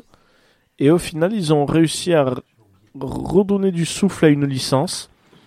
Et là, ben, ça a tellement marché qu'ils ont sorti le 2. L'idée géniale, en fait, c'est que les, les joueurs sont les mêmes, mais ils jouent des personnages différents, d'après ce que j'ai compris. C'est ça. Ben, en Ah, fait, d'accord. C'est les- dans- les mêmes personnages, mais euh, interprétés totalement différemment. dans l'idée, en fait, c'est que bon, il y avait le premier où c'était un jeu de société. Le tout premier. C'est tiré d'un livre pour enfants, je Avec, Voilà. précise. hein. euh, Robin Williams. Merci. Oui, le jeu de plateau. le, le tout premier, le jeu de plateau. Ensuite, le 2 a évolué, c'est qu'en fait, le jeu a remarqué que les, jeunes ne jouaient plus aux jeux de société, donc en fait, en une nuit, il s'est transformé en un jeu vidéo. Où là, le mode était différent, c'est que quand quelqu'un jouait, euh, tu choisissais un personnage, tu étais piégé dans le jeu, et euh, tu étais prisonnier dans la peau d'un personnage. Le nouveau, c'est que c'est les mêmes personnages, ils viennent d'apprendre qu'il y a un de leurs amis qui est reparti dans le Jumanji et que le jeu déconne. Et au moment où ils rentrent dans le Jumanji, toutes les, tous les choix des options de jeu à déconner Ce qui fait que c'est plus du tout les personnages qu'ils ont choisis. Donc ils jouent des personnages différents, sachant qu'ils ont des compétences différentes. Mm, no- notamment Jack Black, qui n'est pas du tout adapté au désert et qui se retrouve en plein dedans. Et non, mais et puis surtout maintenant, c'est tu as des vieux, tu, as, tu retrouves euh, Danny Glover et Danny Oui. DeVito Ah qui, oui. qui jouent des ouais des, des vieux et eux en fait ils voient les enfants, ils suivent, donc ils rentrent dans le Jumanji et c'est eux qui sont les personnages les plus forts, qui jouent d'autres personnages. Donc ça, bon, c'est c'est très humoristique, c'est c'est léger. Ça joue sur le décalage du coup pour les pour les anciens qui jouent aux jeux vidéo. Ouais, c'est rigolo. Non, franchement, c'est c'est bon Oui, enfant. ou- Puis il y a The Rock de toute façon. Donc moi, dès qu'il Ah, y a The Rock. Il y a peut-être un, un deuxième, une deuxième lecture aussi sur, euh, sur ce qui se passe avec les réseaux sociaux, c'est-à-dire que ton avatar n'est pas forcément en, Mm. en corrélation avec la personne Après, qui est derrière. le- le- les, films, les films sont bien faits même parce que tu vois, c'est tout simple, mais euh, tu, les personnages ont trois vies, donc ils peuvent mourir deux fois. Euh, et ça, tu le ressens. Enfin, trois, mais la troisième, c'est radical. Ah bah oui, oui, oui, mais ils peuvent au moins mourir deux fois sans grand danger. Euh, ce qui est drôle, c'est que tu ressens un peu le danger, c'est que quand tu sais qu'ils ont trois vies, dès qu'il y a du danger, tu t'en fous. Mais dès que tu sais qu'ils sont morts deux fois, c'est souvent pour caser des blagues. Tu, euh, tu ressens un peu la pression sur l'idée que ah ouais non là ils, sont morts euh, tellement de fois de manière bête qu'au final quand c'est la dernière tu dis oh non non ils peuvent mourir tellement facilement donc c'est assez rigolo. Ça me rappelle Edge of Tomorrow, en fait, parce que il meurt tellement de Oui. fois que quand c'est la dernière qu'il a plus le pouvoir de. Et Voilà, ça, là, ça se dit, devient oula, ça devient sérieux. Il y a quoi. une tension terrible, absolument. Ah. ouais. Et ben c'est la même tension, peut-être moins que dans Edge of Tomorrow où je trouve la tension excellente parce que dans Edge of mon film, ouais. dans- ouais, Edge of Tomorrow, ils t'ont tellement banalisé la mort du personnage Ah, c'est clair. qu'au moment où sa mort ne devient plus ban- de- peut devenir inéluctable que là tu stresses mais c'est une pression, c'est exceptionnel. Et tu ressens un petit peu ça, plus léger mais c'est rigolo. Ouais, je trouve ça intéressant justement que tu mentionnais Edge of Tomorrow. J'ai découvert, euh, ben, avant de voir le film, je, je l'ai lu en manga. Mhm. Euh, et venir en manga justement, le, par- que- ce que je trouve intéressant, le fait que Jumanji se soit adapté pour euh, pour que maintenant ce soit en fait des personnages pigés dans un jeu vidéo, ça, ça, ça me rappelle pas mal de, de mangas et d'animés japonais qui sont sortis, qui sont sur le même principe. Je pense à Sword Art Online par, ex- par exemple. Oui, tu veux dire euh, tu rentres dans le jeu, Tu rentres dans le jeu et, Oui. tu, et tu es bloqué dans le tu jeu. ne peux pas en C'est le principe des isekai. Donc euh, les isekai grossièrement c'est euh, de la réincarnation dans un autre monde. Ça peut être euh, du jeu Ah, vidéo. on est ou- on est totalement dans ce contexte. Voilà. C'est com- complètement un Sword Art Online. C'est clairement ça. Alors, le premier, je refais ma en Dinopop, est quand même Tron. Hein, qui Oui. a- qui Ah oui, bien sûr. euh, Ah, mais Ouais, Tron a j'allais complètement. sortir Existence de, de David Cronenberg. Oh oui, je l'ai vu. Alors euh, moi, c'est un personnel, personnellement, c'est un film que j'aime pas du tout, mais il y avait, il y avait les, il y avait les germes, il c'était plein de bonnes idées. No- ben, notamment l'incertitude sur à quel moment est-ce que tu es sorti ou non. Ça, je, je l'ai, je l'avais vu en philo celui-là. Ouais, ouais, c'est pas bête. Mhm. Alors, on va revenir sur les sorties. Bon, là, les sorties pas très intéressantes. Bon, excusez-moi pour ceux qui ont sorti ces films-là. Euh, pour ma part, je veux dire, on va dire ça. Le 11 décembre, il y a Docteur avec un point d'interrogation avec Michel Blanc. Euh, Une vie cachée qui va sortir. Donc bon, c'est des films quand même un peu discrets qui auront quand même euh, leur public. Le 18 décembre, il y a The Lighthouse qui va sortir. Ah, ça, ça a l'air intéressant. Un film ouais. un peu drame épouvante sur euh, des gardiens de phare. C'est- Alors c'est un film en noir et blanc. On a l'impression qu'il était tourné avec des des, des caméras d'époque, euh, avec des, des contrastes extrêmement contrastés. Et il y a Robert Pattinson dedans. Et alors Robert Pattinson avec une énorme moustache bien crado, très mal rasé, euh, il est méco- méconnaissable quoi. Il est vraiment cra- il est vraiment crado. Et il partage en fait le, le phare en fait avec euh, le bouffon vert là. Comment il s'appelle cet acteur génial? Celui du, celui des Spider-Man de Sam Raimi? Voilà, c'est ça. Ah oui, Euh, avec sa vilaine gueule. euh, Willem Dafoe. Willem Dafoe. Voilà, j'arrive jamais à me Ah, il est souvenir. de- génial. donc, alors, c'est deux gardiens de phare, mais complètement crado, qui vivent bah, dans un phare, euh, et il se passe des choses. Il se passe des événements bizarres. Il y a quelque chose de Lovecraftien? Sachant que Willem Dafoe, euh, c'est le gars, dans sa tronche, tu vois quand il est méchant ou pas. il a une tête, quand, il- quand, quand tu vois il- en son sourire, tu diras, ah, aujourd'hui, il interprète un méchant. A-t-il joué des gentils? Euh, il, a, il a même interprété. Oui, il a Une fois, même je oui, dans interprété. plus dans quoi? Il a même interprété des gens. En fait, tu, tu Ah leur oui, cracherais pas dessus. Euh, la, la- la dernière, euh, c'était quoi? C'était le meurtre de l'Orient Express. Mhm. où il jouait le rôle d'un mec falot, absolument pas intéressant. Des, c'est Willem Dafoe, quoi. C'était vraiment le, le, le, le type qui avait pas de personnalité. euh. Mais dans Existence, il joue aussi. Il joue existe, ouais, mais euh, il joue un rôle, de, il joue un rôle plus ou moins de salaud, de mec inquiétant. Ah bah c'est euh. un mec, euh, tu vois, c'est censé être un gentil, tu vois sa tronche, tu dis lui, il est méchant. Euh, c'est Willem Dafoe, c'est voilà, il est exceptionnel. Il, il a le cœur pur, il sait pas montrer Il- quand il, il- est méchant. Il a joué le Christ hein, pour, euh, pour Scorsese. On l'a complètement Pour oublié. Scorsese. Dans les années 90, la dernière tentation du Christ, c'était lui le Christ. hein. Et ben voilà, ben c'est un peu ça. Il n'y a pas grand monde qui a dû le voir ce film ici autour de la table. Alors ensuite, le 18 décembre, il y a un autre petit film qui va sortir, une petite production indépendante. C'est euh, euh, c'est une, c'est une suite quand même. C'est euh, la, la guerre des étoiles, euh, Suite et fin. euh, suite et fin. Alors suite, oui. Bon, fin, euh, Star Wars, bien sûr. Annoncé suite et fin. Ouais, enfin, ça va, ça, ça va dépendre justement des, des exécutifs chez Disney pour la fin. hein. Alors, euh, Alors la fin, c'est la fin de l'histoire Skywalker. voilà, Par ce contre, qu'ils- oui. ce qu'ils disent, ce qu'ils disent. Oui, c'est pas faux. C'est bon. Rise of Skywalker. Apparemment, c'est la fin. Star Wars. Est-ce que vous l'attendez? Non. La réponse est vraiment non. Euh, L'attendez, non, on ira le voir, bien sûr. Oui. Moi, je veux avoir la fin de l'histoire. Après, je sais, je suis pas sûr de ce qu'ils vont en faire. Alors, moi, c'est vrai qui- qu'il un me donne pas forcément envie. J'ai envie d'aller le voir, mais je ne compte pas. Par exemple, je me dis pas. Oh, le 18, il y a Star Wars. Après, c'est toujours un monument. C'est Mais toujours. c'est dramatique. De... C'est dramatique. À une époque, Star Wars, c'était. Est-ce que c'est pas au final l'overdose, mais là, pas que Disney, l'overdose de Star Wars? Non, l'overdose, Hmm. en fait, c'est que les deux derniers ont été décevants. Tout Oui. simplement. Moi, le, le- le- le précédent, j'ai j'ai fait partie des gens qui l'ont vraiment apprécié. Mais avec leur recul, j'ai pas non plus envie de le revoir, tu vois. Euh, je- je- ils ont tiré sur la corde, ils ont donné. c'est- il y a- il y a- les Américains ont une expression pour ça. Ils appellent sauter par-dessus le requin. Jump the Shark. Jump ouais. the Shark. C'est une expression qui vient d'un épisode des Happy Days, euh, les, quand ils avaient fait les séries de trop, les saisons de trop. Ils avaient tenté désespérément d'attirer l'attention des spectateurs sur un cliffhanger idiot. Et ils ont littéralement fait ça. Sur, euh, il y avait, il y a- alors, c'était, c'était Fonzie le, qui faisait du, qui faisait du ski nautique, et il y avait un requin dans le lac. Alors tu vois, tu vois le scénario pousser, et euh, ils tentaient désespérément de faire croire aux spectateurs que Fonzie pouvait potentiellement se faire manger par le requin. Et donc, va-t-il réussir à sauter par-dessus le requin? Et euh, les spectateurs, bah, bah, euh, pendant plusieurs mois, ils n'ont pas eu la réponse et ça les a pas empêchés de dormir. Quoi.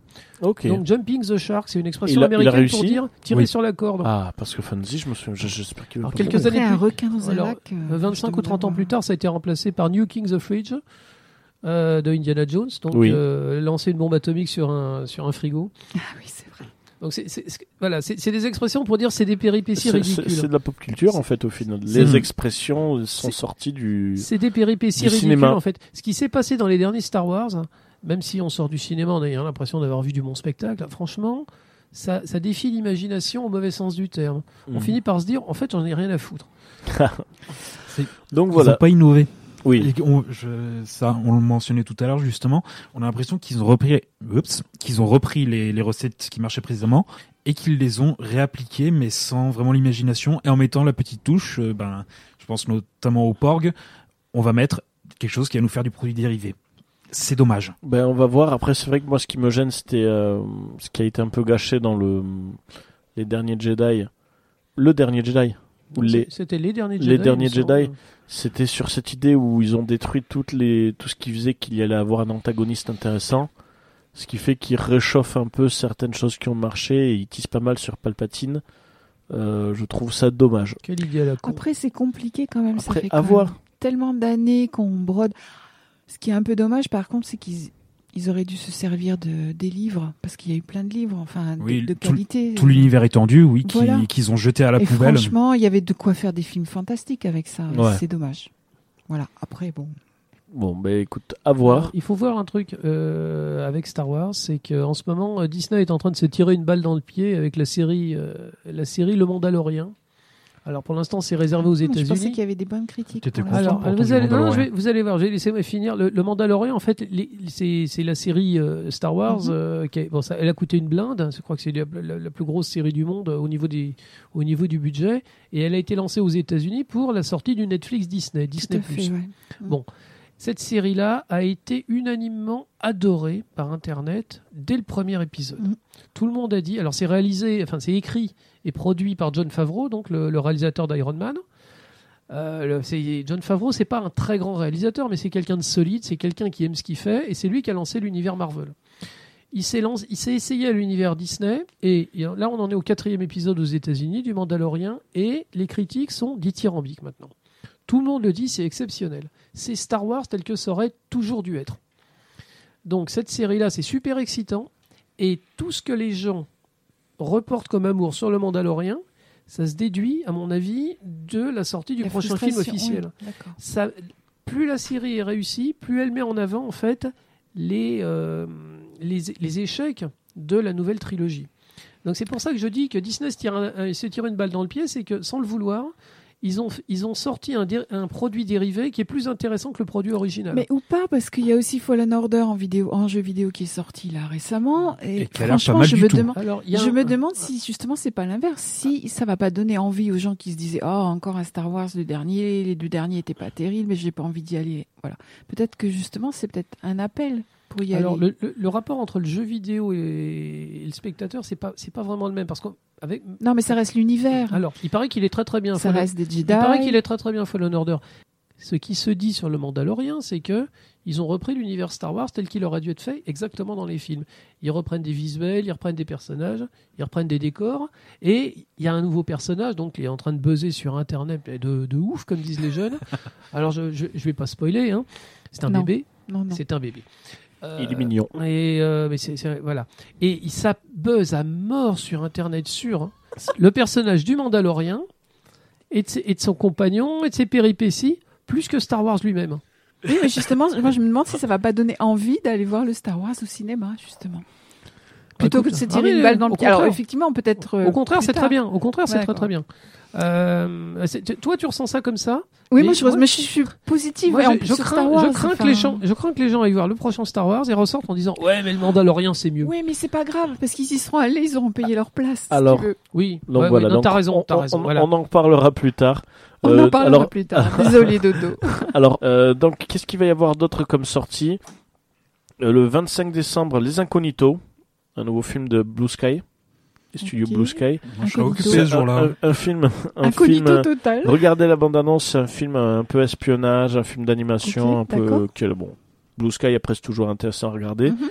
Cats, du coup le 25 dé- le 25 euh, décembre, et aussi le 25 décembre Charlie's Angel, le Non. nouveau ah drôle oui, de c'est dame. vrai. Là là. Un, un reboot ou une suite? Alors en fait, c'est une suite euh, reboot.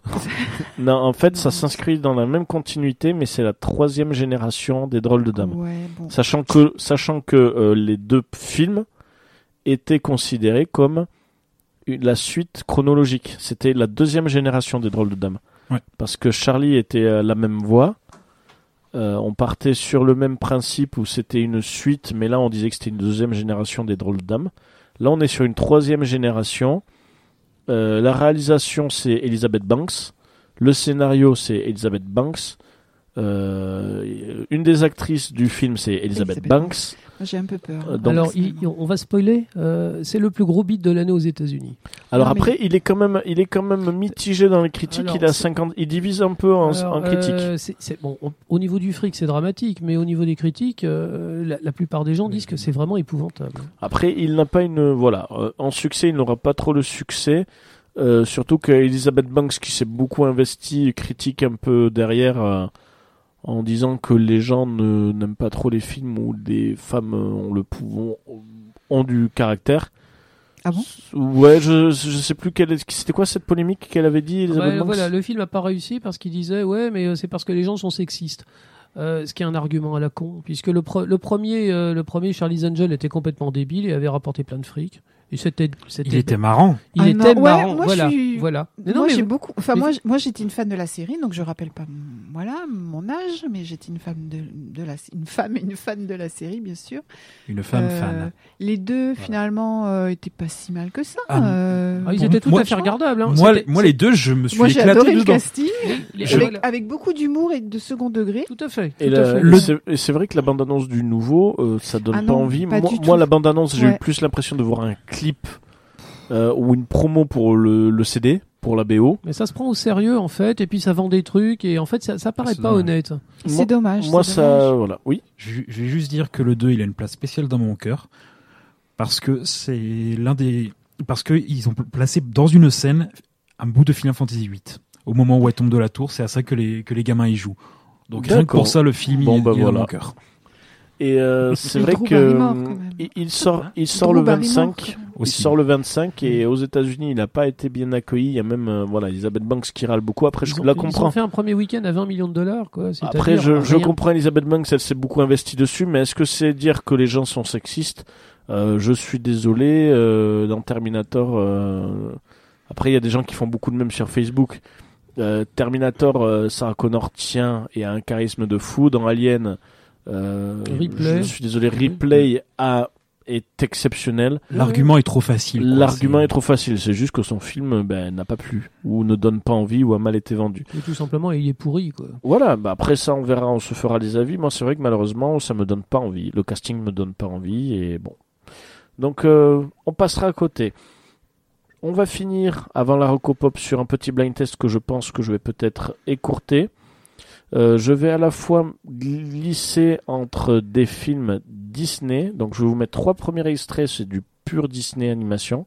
Et après je vais vous mettre, j'en avais plus, mais je vais vous mettre euh, euh, trois films euh, autre que du Disney Animation. Donc c'est vraiment sur des studios de filiales. Je vous mettre le premier extrait.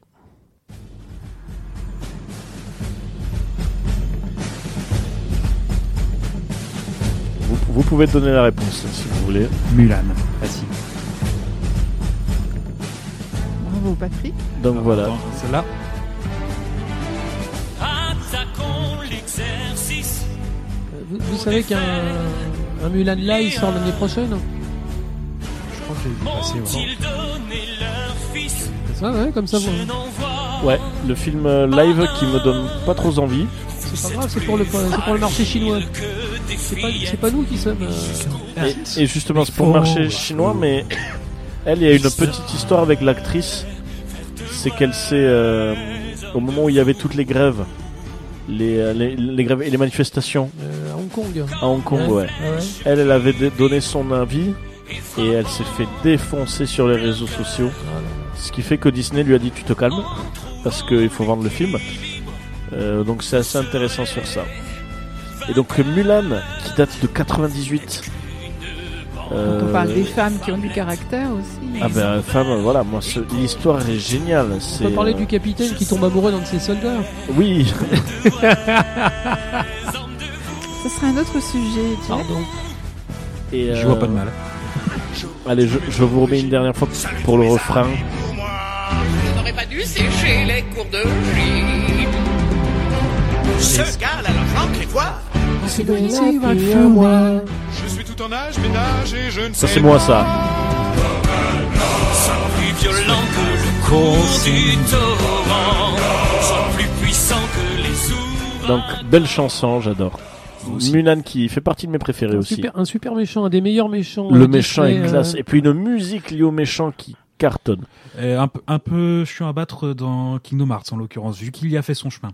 Alors euh, Oui. oui, alors on est sur l'émission de cinéma, jeune homme. hein, Pardon. hein, hein, et on se recentre. On se recentre. Allez, c'est parti. Extrait numéro 2.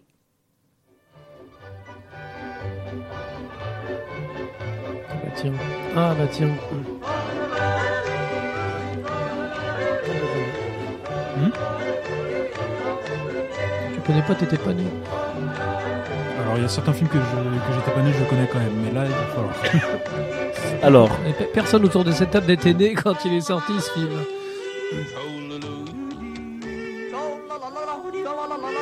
alors je pense qu'il y en a 3 sur 4 qui l'ont. Bon, moi forcément, je l'ai. euh.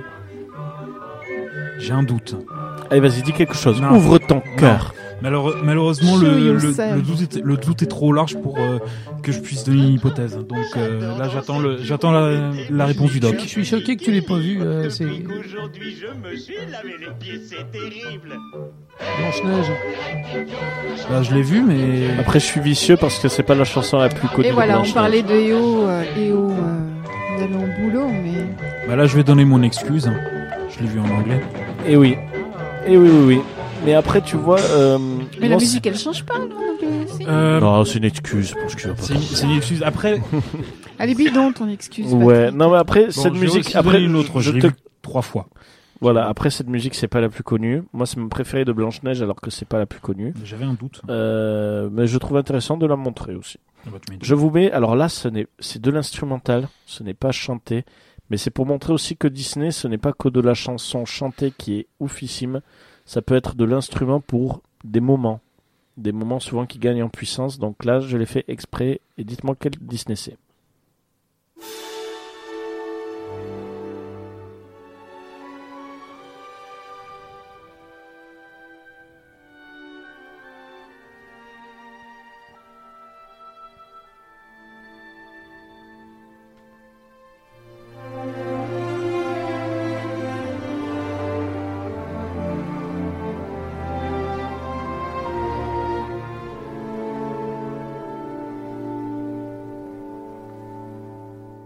Alors j'ai l'impression que ça ne vous dit rien. Si, mais c'est beau. on Si, écoute. alors c'est magnifique. Alors vu que l'extrait dure longtemps, je vais faire exprès de mettre un moment précis où la chanson se métamorphose totalement. Alors là, préparez-vous, là on est sur un autre contexte, sur un autre moment.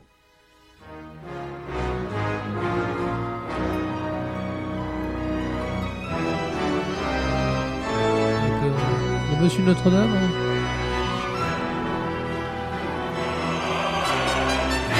Avec une instrumentale oufissime, surtout ce Et moment-là. du cœur derrière. Ce moment-là. Regarde ce moment qui déchire.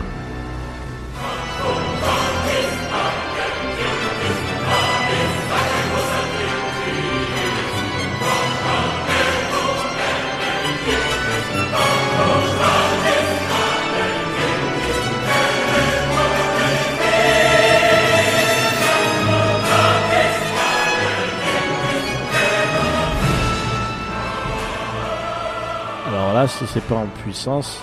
Alors moi, il va falloir que je change de slip. Alors, Désolé. Dis- disons que les, les cœurs derrière à la Carmina Burana, c'est mon kiff personnel. Moi, les cœurs, j'a- j'avoue que c'est un de mes kiffs et je pense aussi que c'est pour ça que j'adore et que c'est mon préféré, le Bossu Notre-Dame. C'est que l'ambiance musicale, que ce soit les chansons chantées ou les chœurs ou toute l'ambiance derrière, je la trouve exceptionnelle. Mais Hellfire, euh, Et moi, c'est une de mes préférées aussi. Hellfire est exceptionnel, Je, je crois que ce film a été euh, au moins euh, à 50% réalisé totalement en France. mais il est vraiment exceptionnel. Qu'est-ce qu'il à est bon. l'époque où Disney avait des, des studios en France, là, les, les studios des frères Brisy. Allez, là, je vais, Je vais je vais mettre euh, autre chose, donc qui est différent. C'est plus de l'animation. Là, on est encore sur euh, du Disney, même si ce n'est plus animation. Ça reste. Oh, quoique, non. Oh, quoique, non. Non. Allez, je vous mets extrait 4.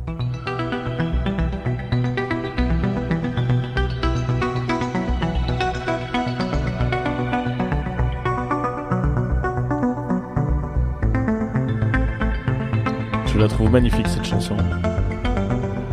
C'est vraiment joli. bah, l'ambi- l'ambiance qu'elle donne, euh, j'ai l'impression que c'est ça qui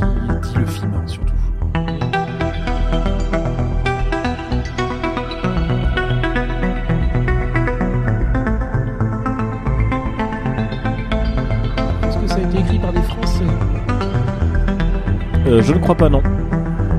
Je pensais à Daft Punk. Ah, ok. Alors, tu veux dire écrit, je croyais j'étais sur le film. Euh, oui, cette chanson, c'est du français. Et c'est Daft Punk, oui. On a, on a tous deviné. hein. Je sais pas si- Moi, ça me fait penser plutôt à du genre, mais bon, après. Oui, c'est Bah, ça. en l'occurrence, Ah, t'es oui, dans, le, petit t'es dans ce Non, style mais c'est de- voilà, c'est encore une en- question en de fait, génération. c'est- Je suis désolée, mais. c'est Tron. je le comprends très bien. Tron C'est la 2. Ah, mais suite oui, Tron oui, voilà, Legacy. bah, voilà. Alors, le, le- Ah, film, le film est pas ouais. terrible, mais les, mu- les musiques sont à chialer. Alors, hein. alors moi, le, moi, le film, c'est vrai que j'en ai un souvenir exceptionnel de ce film, mais c'est pas forcément l'histoire. C'est bon, visuellement, il est très beau, euh, mais j'a- j'ai un, tr- un très bon souvenir de ce film parce que c'est la musique, Une musique de fou. mais une musique de ouais. taré. Alors, est-ce que c'est Cocorico en mode euh, c'est Daft Punk, donc je suis obligé d'aimer, Non, non, c'est Non, la musique est bien. mais la musique est de C'est des interprétations extraordinaires de C'est une interprétation et c'est une et la BO de Tron Legacy est exceptionnelle. Ouais, ouais, totalement, totalement. C'est dommage pour le film. C'est film- dommage pour le, film, moins mais rien que pour la BO, c'est excellent. Alors ensuite, je vais vous mettre trois autres extraits que là, je voilà, j'en avais prévu plus, mais on va quand même écourter.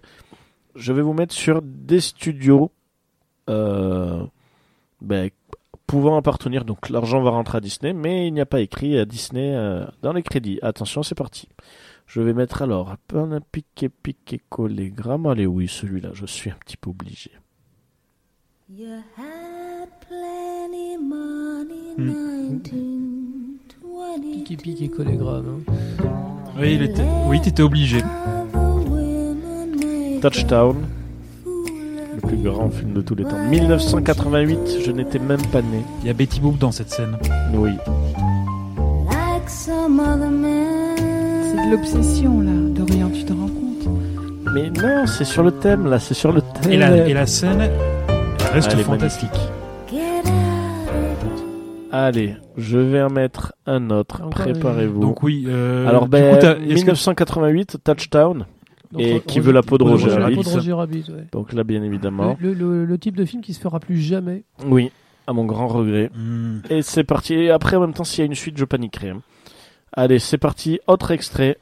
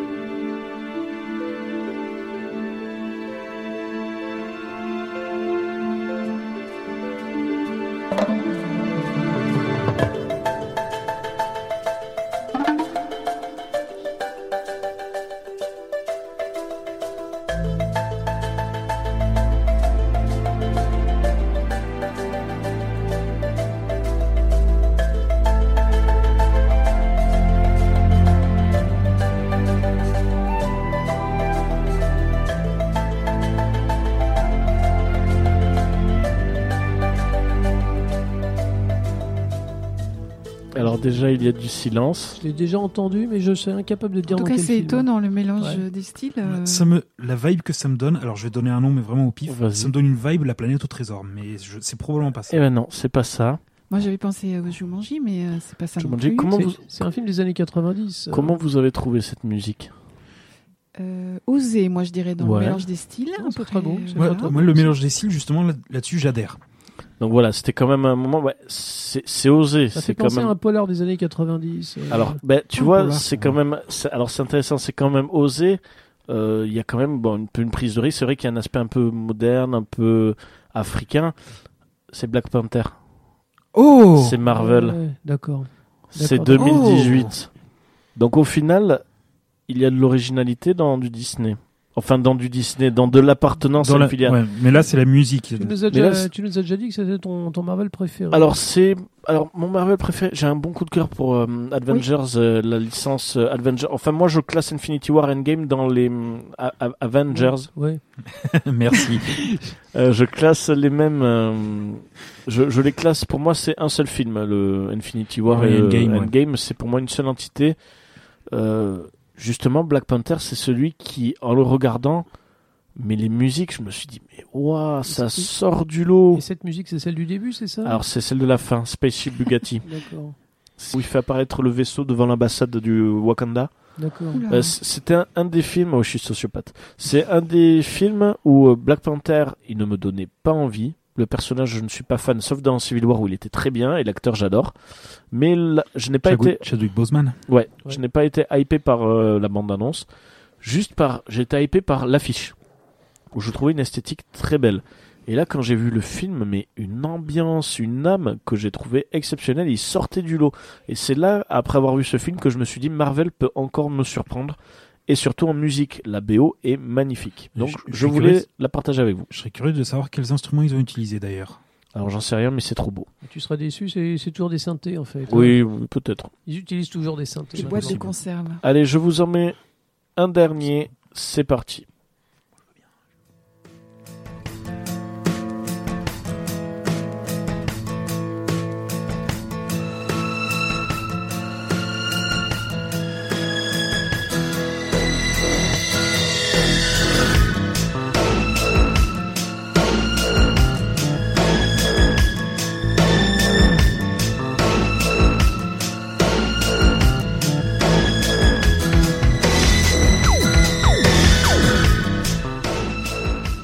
Alors, je sais pas ce que c'est, mais ça me parle plus que. que Black Panther, sauf le tweet tweet, mais bon. Moi, je sèche. Non, je, je sèche également, vas-y. C'est euh, Dimension Film. Dimension Films. Dimension, Dimension. Film. Dimension Film. Ouais. Et c'est? Sin City. Mais Ouais. voilà, mais ça c'est un film à voir aussi.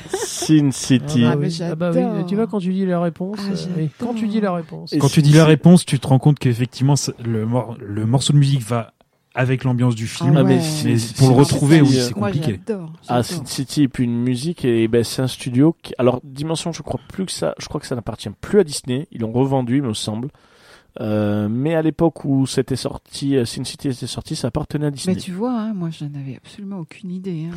après je- j'en ai prévu d'autres ah ça m'embête parce que attendez je vous en mets un autre qui à l'époque à l'époque où le Allez, film un, petit, un petit dernier. Oui. alors je vais vous dire à l'époque où le film est sorti c'est la musique. On est encore aujourd'hui, tu peux y aller. Voilà, à l'époque où le film est sorti, euh, il appartenait à Disney, ce studio.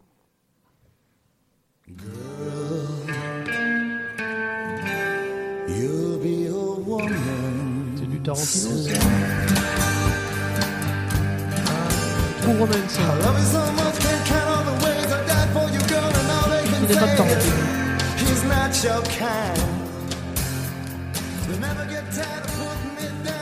Alors J'aurais pu en mettre une un peu plus connue, mais euh, Ah non, mais elle est très connue, mais alors. Tu dis que c'est du Tarantino Ouais. A salopards Un film avec un certain nombre de salopards, là non, c'est pas celui-là. Non, c'est pas celui-là. les- Pulp Fiction. Pulp Fiction. Oui, oui, bien Voilà, sûr, mais Pulp bien Fiction. sûr. Celui qui a eu les- celui qui a tout Je gagné. me souviens absolument pas du morceau. Ah non, mais en Pulp plus, Fiction. euh, Il y a j'y ai tellement de choses Avec euh, Mia, Mia Pulp Wallace Fiction. et Matt Thurman qui dansent euh, Ah, au club a- avant. euh, non, ça c'est quand elle rentre chez elle et qui après euh, prend un peu trop de drogue, euh, et fait une mini Après overdose. la- voilà, l'accident. Avant, avant, avant l'accident. On aura vraiment abordé tous les sujets. hein. Non, mais Euh, c'est- ce sont mais tous justement- d'excellents films. Tu vois, c'est Non c'est mais ce que je disais. tu vois sur après. Disney qui fait du fric, mais il y a quand même de la qualité. Après, tu vois, même. là, c'est vraiment Disney. Ben, c'est surtout que ils ont racheté. Alors, c'est Miramax. Ah, mais j'aurais jamais parié. C'est Miramax Les- et, les, les, Wen- les frères Weinstein qui Les sœurs. Les, Non, pardon, je me trompe. Non, Et non, c'est- qui, non, euh, Non, c'est des vrais frères. Ils, ils ont ils ont Non, racheté en c'est- 1993. En fait, sais. Miramax a été racheté par Disney en 1993 et Pulp Fiction est sorti en 94. Donc, Mhm. bien évidemment, euh, il- je pense qu'il était prévu bien avant. Donc, Ouais, ouais. c'est pas Disney qui s'est dit on va sortir Pulp Fiction. Tarantino a fait du Disney, alors là, quand même. Ah mais c'est, euh, et, il continue parce que la majorité des Tarantino, les studios en fait appartiennent ou ont appartenu à Disney. Mhm. Et Donc ce qui est intéressant. Après là sur ça, c'est encore c'est des studios qui ont leur propre âme, mais euh, il y a du pognon qui rentre dans Disney. Donc voilà. Donc je trouve intéressant de mettre et il y a d'autres films, hein, mais je vous invite à à, ben, Non, mais écoute, à découvrir euh, ça. Toutes les maisons, euh, de- tous les studios qui appartiennent à. Disney, c'est assez intéressant. Super ouais. intéressant. Super intéressant. Merci, Dodo. Avec grand plaisir. Ah, J'ai envie d'en mettre un. Je vous en mets un dernier. Non, c'est- ah, Si, si, si, c'était pourtant un- Non, regardez, regardez, regardez, parce qu'en fait, je viens de le relire et je me dis, celui-là, je suis obligé de le sortir. Allez, Et allez, après, allez. je finis, on se fait une recopop très rapide.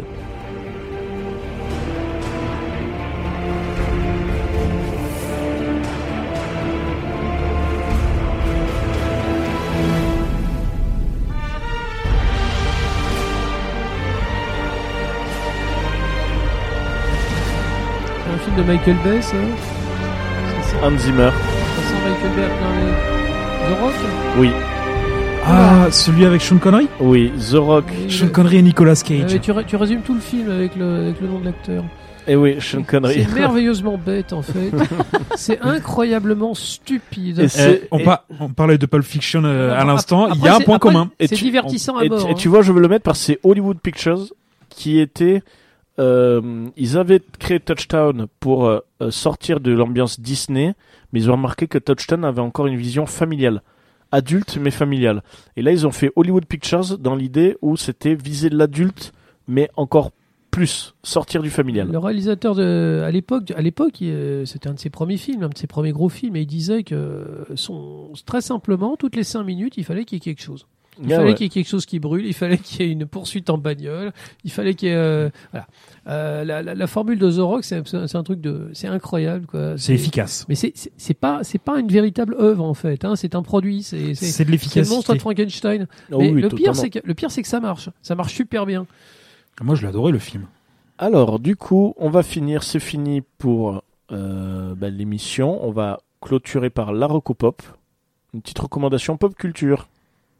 Moi, moi pour une fois, je commence en premier parce que ça va être très court. Euh, c'est juste pour euh, la suite de, mon émotion par rapport à Apocalypse Now. Euh, pour les gens qui ont la chance d'habiter dans notre belle ville de Pau et son, aggloméra- son agglomération, pardon, allez au Méliès. C'est un très beau cinéma. C'est ma Pop. Allez au Méliès. Ils ont des super programmations. Ils ont des super événements. Il faut y aller. La- et la- la plus généralement, il y a la technique qui suit aussi. Ils ont, Voilà. euh, ils ont un, un projecteur généralement- qui est super. Déjà, c'est une super équipe qui est toujours euh, ouverte pour faire des événements et à chaque fois des choses vraiment très intéressantes. C'est euh, des gens, on adore travailler avec il y a eux. de tout. et Il y a de plus, la il y a VO, il y a de la. VF, il y a des dessins animés. Il y en a pour tous Et les âges. Pour tout te dire, je vais au Méliès lundi matin. Voilà. Et ben parfait. Non, mais je vais au Méliès lundi matin avec mes élèves. Voilà. Donc c'était ma petite C'est une, c'est une opération où les élèves de, de l'établissement où je suis euh, vont au cinéma et c'est en collaboration avec le Méliès. Super. Et vous allez voir quoi On va aller voir Bienvenue à Gataka. Ah, oula, ouais. Super film, Mm. absolument Voilà, génial. donc je trouve Ah, ça génial. génial. Alors en plus, quand là, mes collègues m'ont proposé euh, accompagner le film euh, au Méliès, mais là j'étais en mode. Euh, oui. Donc voilà, ma petite Recopop locale. Eh ben merci, Non, très bien. Merci, merci, merci.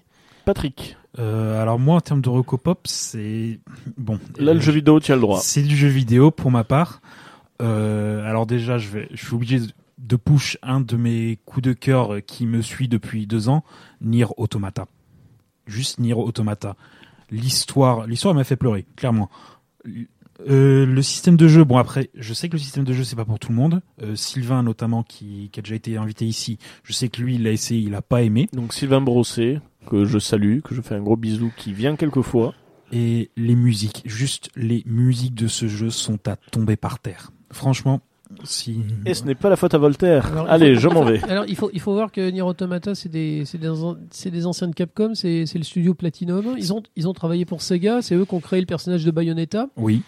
Et euh, c'est vraiment, c'est le, c'est les, c'est les Top Gun des, des développeurs japonais. quoi. C'est c'est des orfèvres. C'est les best avis. of the best en fait, vraiment au niveau de la, au niveau du technique, au niveau de l'animation, au niveau de la jouabilité, c'est des fous, c'est des gueudins, c'est des mecs qui ils sont responsables de Resident Evil 4, euh, ils sont responsables. Plus récemment, je crois que Astral Chain, c'est de eux. Astral Chain, c'est eux. Ah bon, euh, donc Bayonetta, euh, mais euh, ça c'est le, le studio Platinum. euh, moi, j'achèterais n'importe quoi quand il y a marqué leur nom dessus. hein. Et donc ça, c'est juste un de mes all-time. Et euh, récemment, je joue à Oxygen Not Included sur, euh, sur PC, un jeu de Enter- Entertainment. Euh, C'est un- jeu de gestion sur PC. jeu, jeu de gestion Ça de colonies qui, euh, qui devient très vite très chronophage. Du PC de rien. Ah, c'est ça, donc je Alors, je- j'aime pas. Oui, écoute, non, je écoute, plaisante. Non, c'est quand- vrai que ça me dit Quand il est sorti, il a eu 9 sur 10 sur Gamecult, ce qui est quand même euh, un critère de qualité, mais inimaginable. D'ailleurs, là, tu, tu disais que Platinum Games, c'est des orfèvres. Justement, Clay Enter- Entertainment, c'est un studio qui ils vont faire plusieurs genres de jeux différents, mais à chaque fois qu'ils vont faire un, un jeu, à chaque fois, il va se, il va se hisser dans le top euh, de, des jeux de ce genre. Donne-nous un exemple de leur, euh, leur production précédente. Euh, alors, à, part Oxygen Not Included, il y a également, c'est génial, c'est le moment où ma mémoire décide de, faire défaut. Le jeu avec les espions, là, c'est, ah oui, Invisible Inc. Non, je connais pas non plus, mais.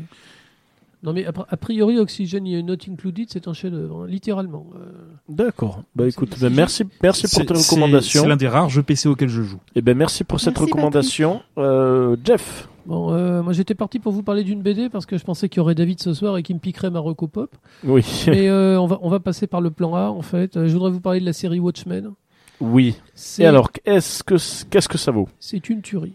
C'est une tuerie. Est-ce que c'est le digne successeur du oui, comics ou du film Voilà, venant d'un grand fan du film. Alors, euh, moi je suis un Ayatollah de la BD d'abord. Alors, d'abord, ça passe sur OCS en France, 24 heures après les États-Unis, donc il faut applaudir. Il faut vraiment applaudir parce que c'est, euh, on peut les regarder vraiment sans pirater, euh, ju- juste après les Américains. Ah pourquoi tu pirates? Avec des vraies, non, c'est avec des vraies voix françaises. en payant sa place. Donc euh, c'est vraiment c'est, ex- c'est exceptionnel, vraiment. Euh, on savait que c'était fait par des gens intéressants. Donc euh, Damon Lindelof, c'est un des c'était un des créateurs de la, la série Lost.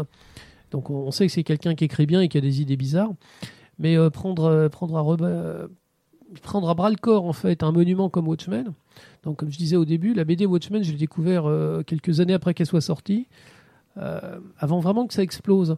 Et ça m'a ça m'a foutu dans les comics, ça soit tout seul. J'avais jamais réalisé à quel point une bande dessinée pouvait être intelligente, bien écrite, euh, avoir autant de qualité littéraire en fait qu'un roman, un roman de grande qualité. Quoi. Bon, maintenant tout le monde le sait, Alan Moore c'est un génie. Et Watchmen a pavé la voie euh, à tout ce qu'on connaît des super-héros modernes. Donc l'adaptation de Zack Snyder, c'était casse-gueule à mort et tout le monde pensait qu'il y arriverait jamais.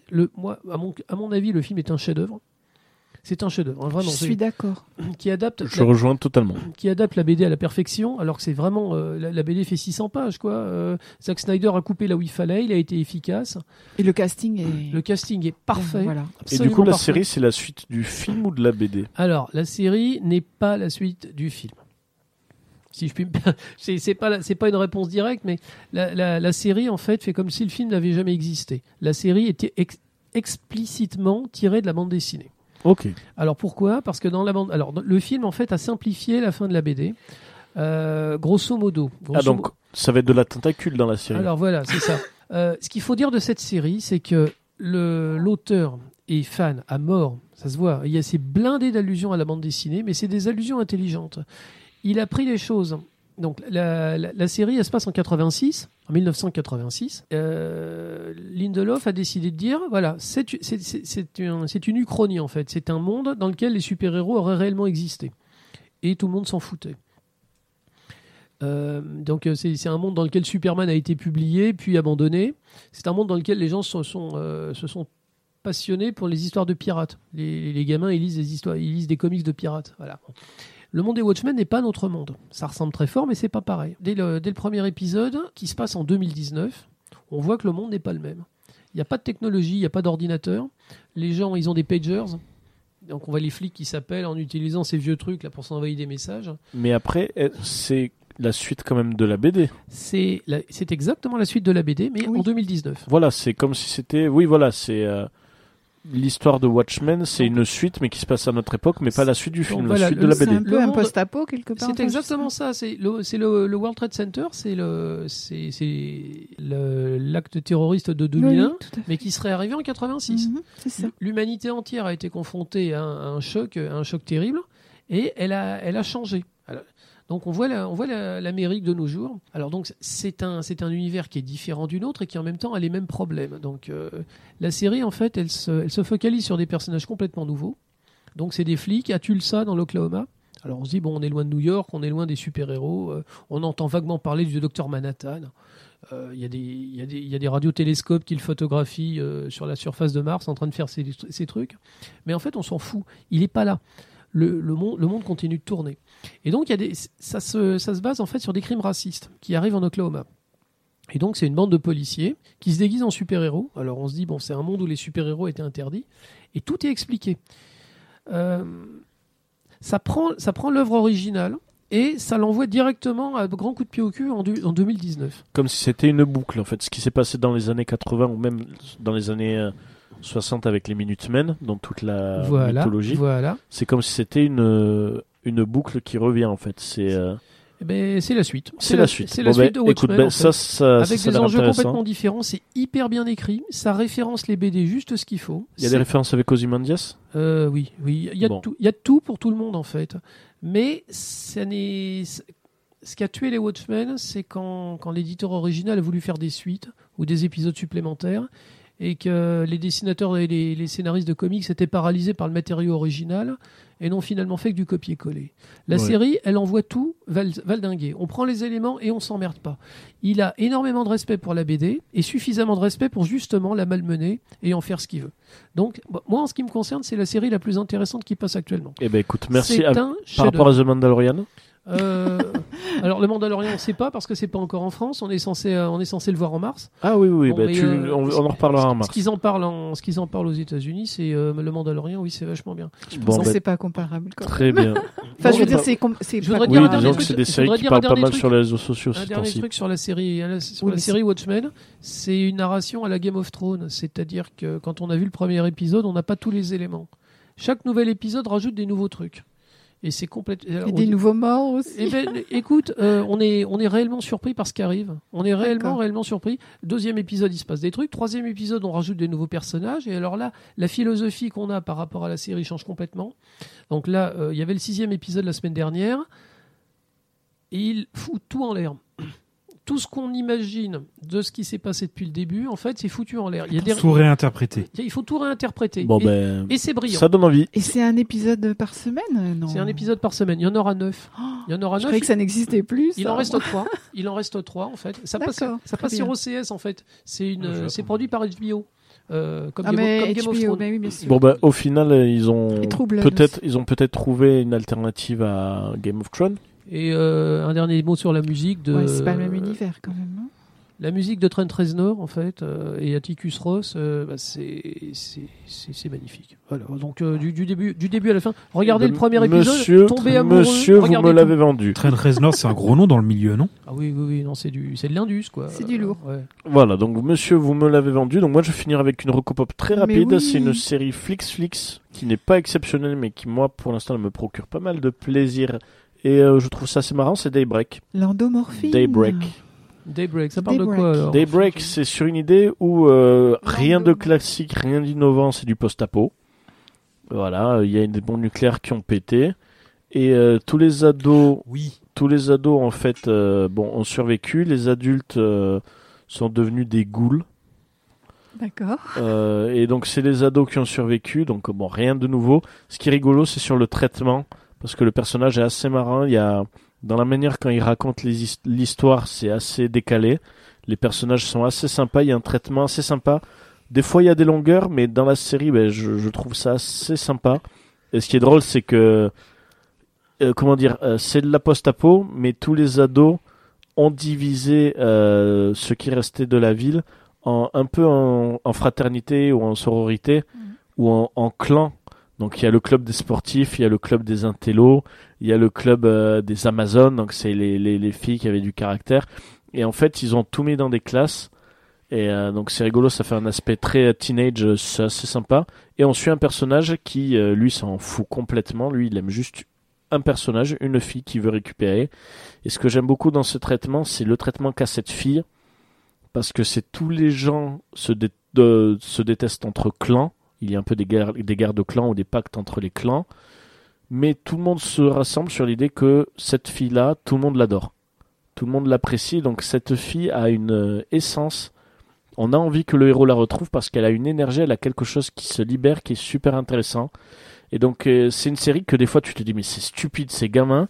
Et des fois il y a une musique et un terme qui est très beau. Et après ça repart sur du gamin, du con. Et après ça redevient beau.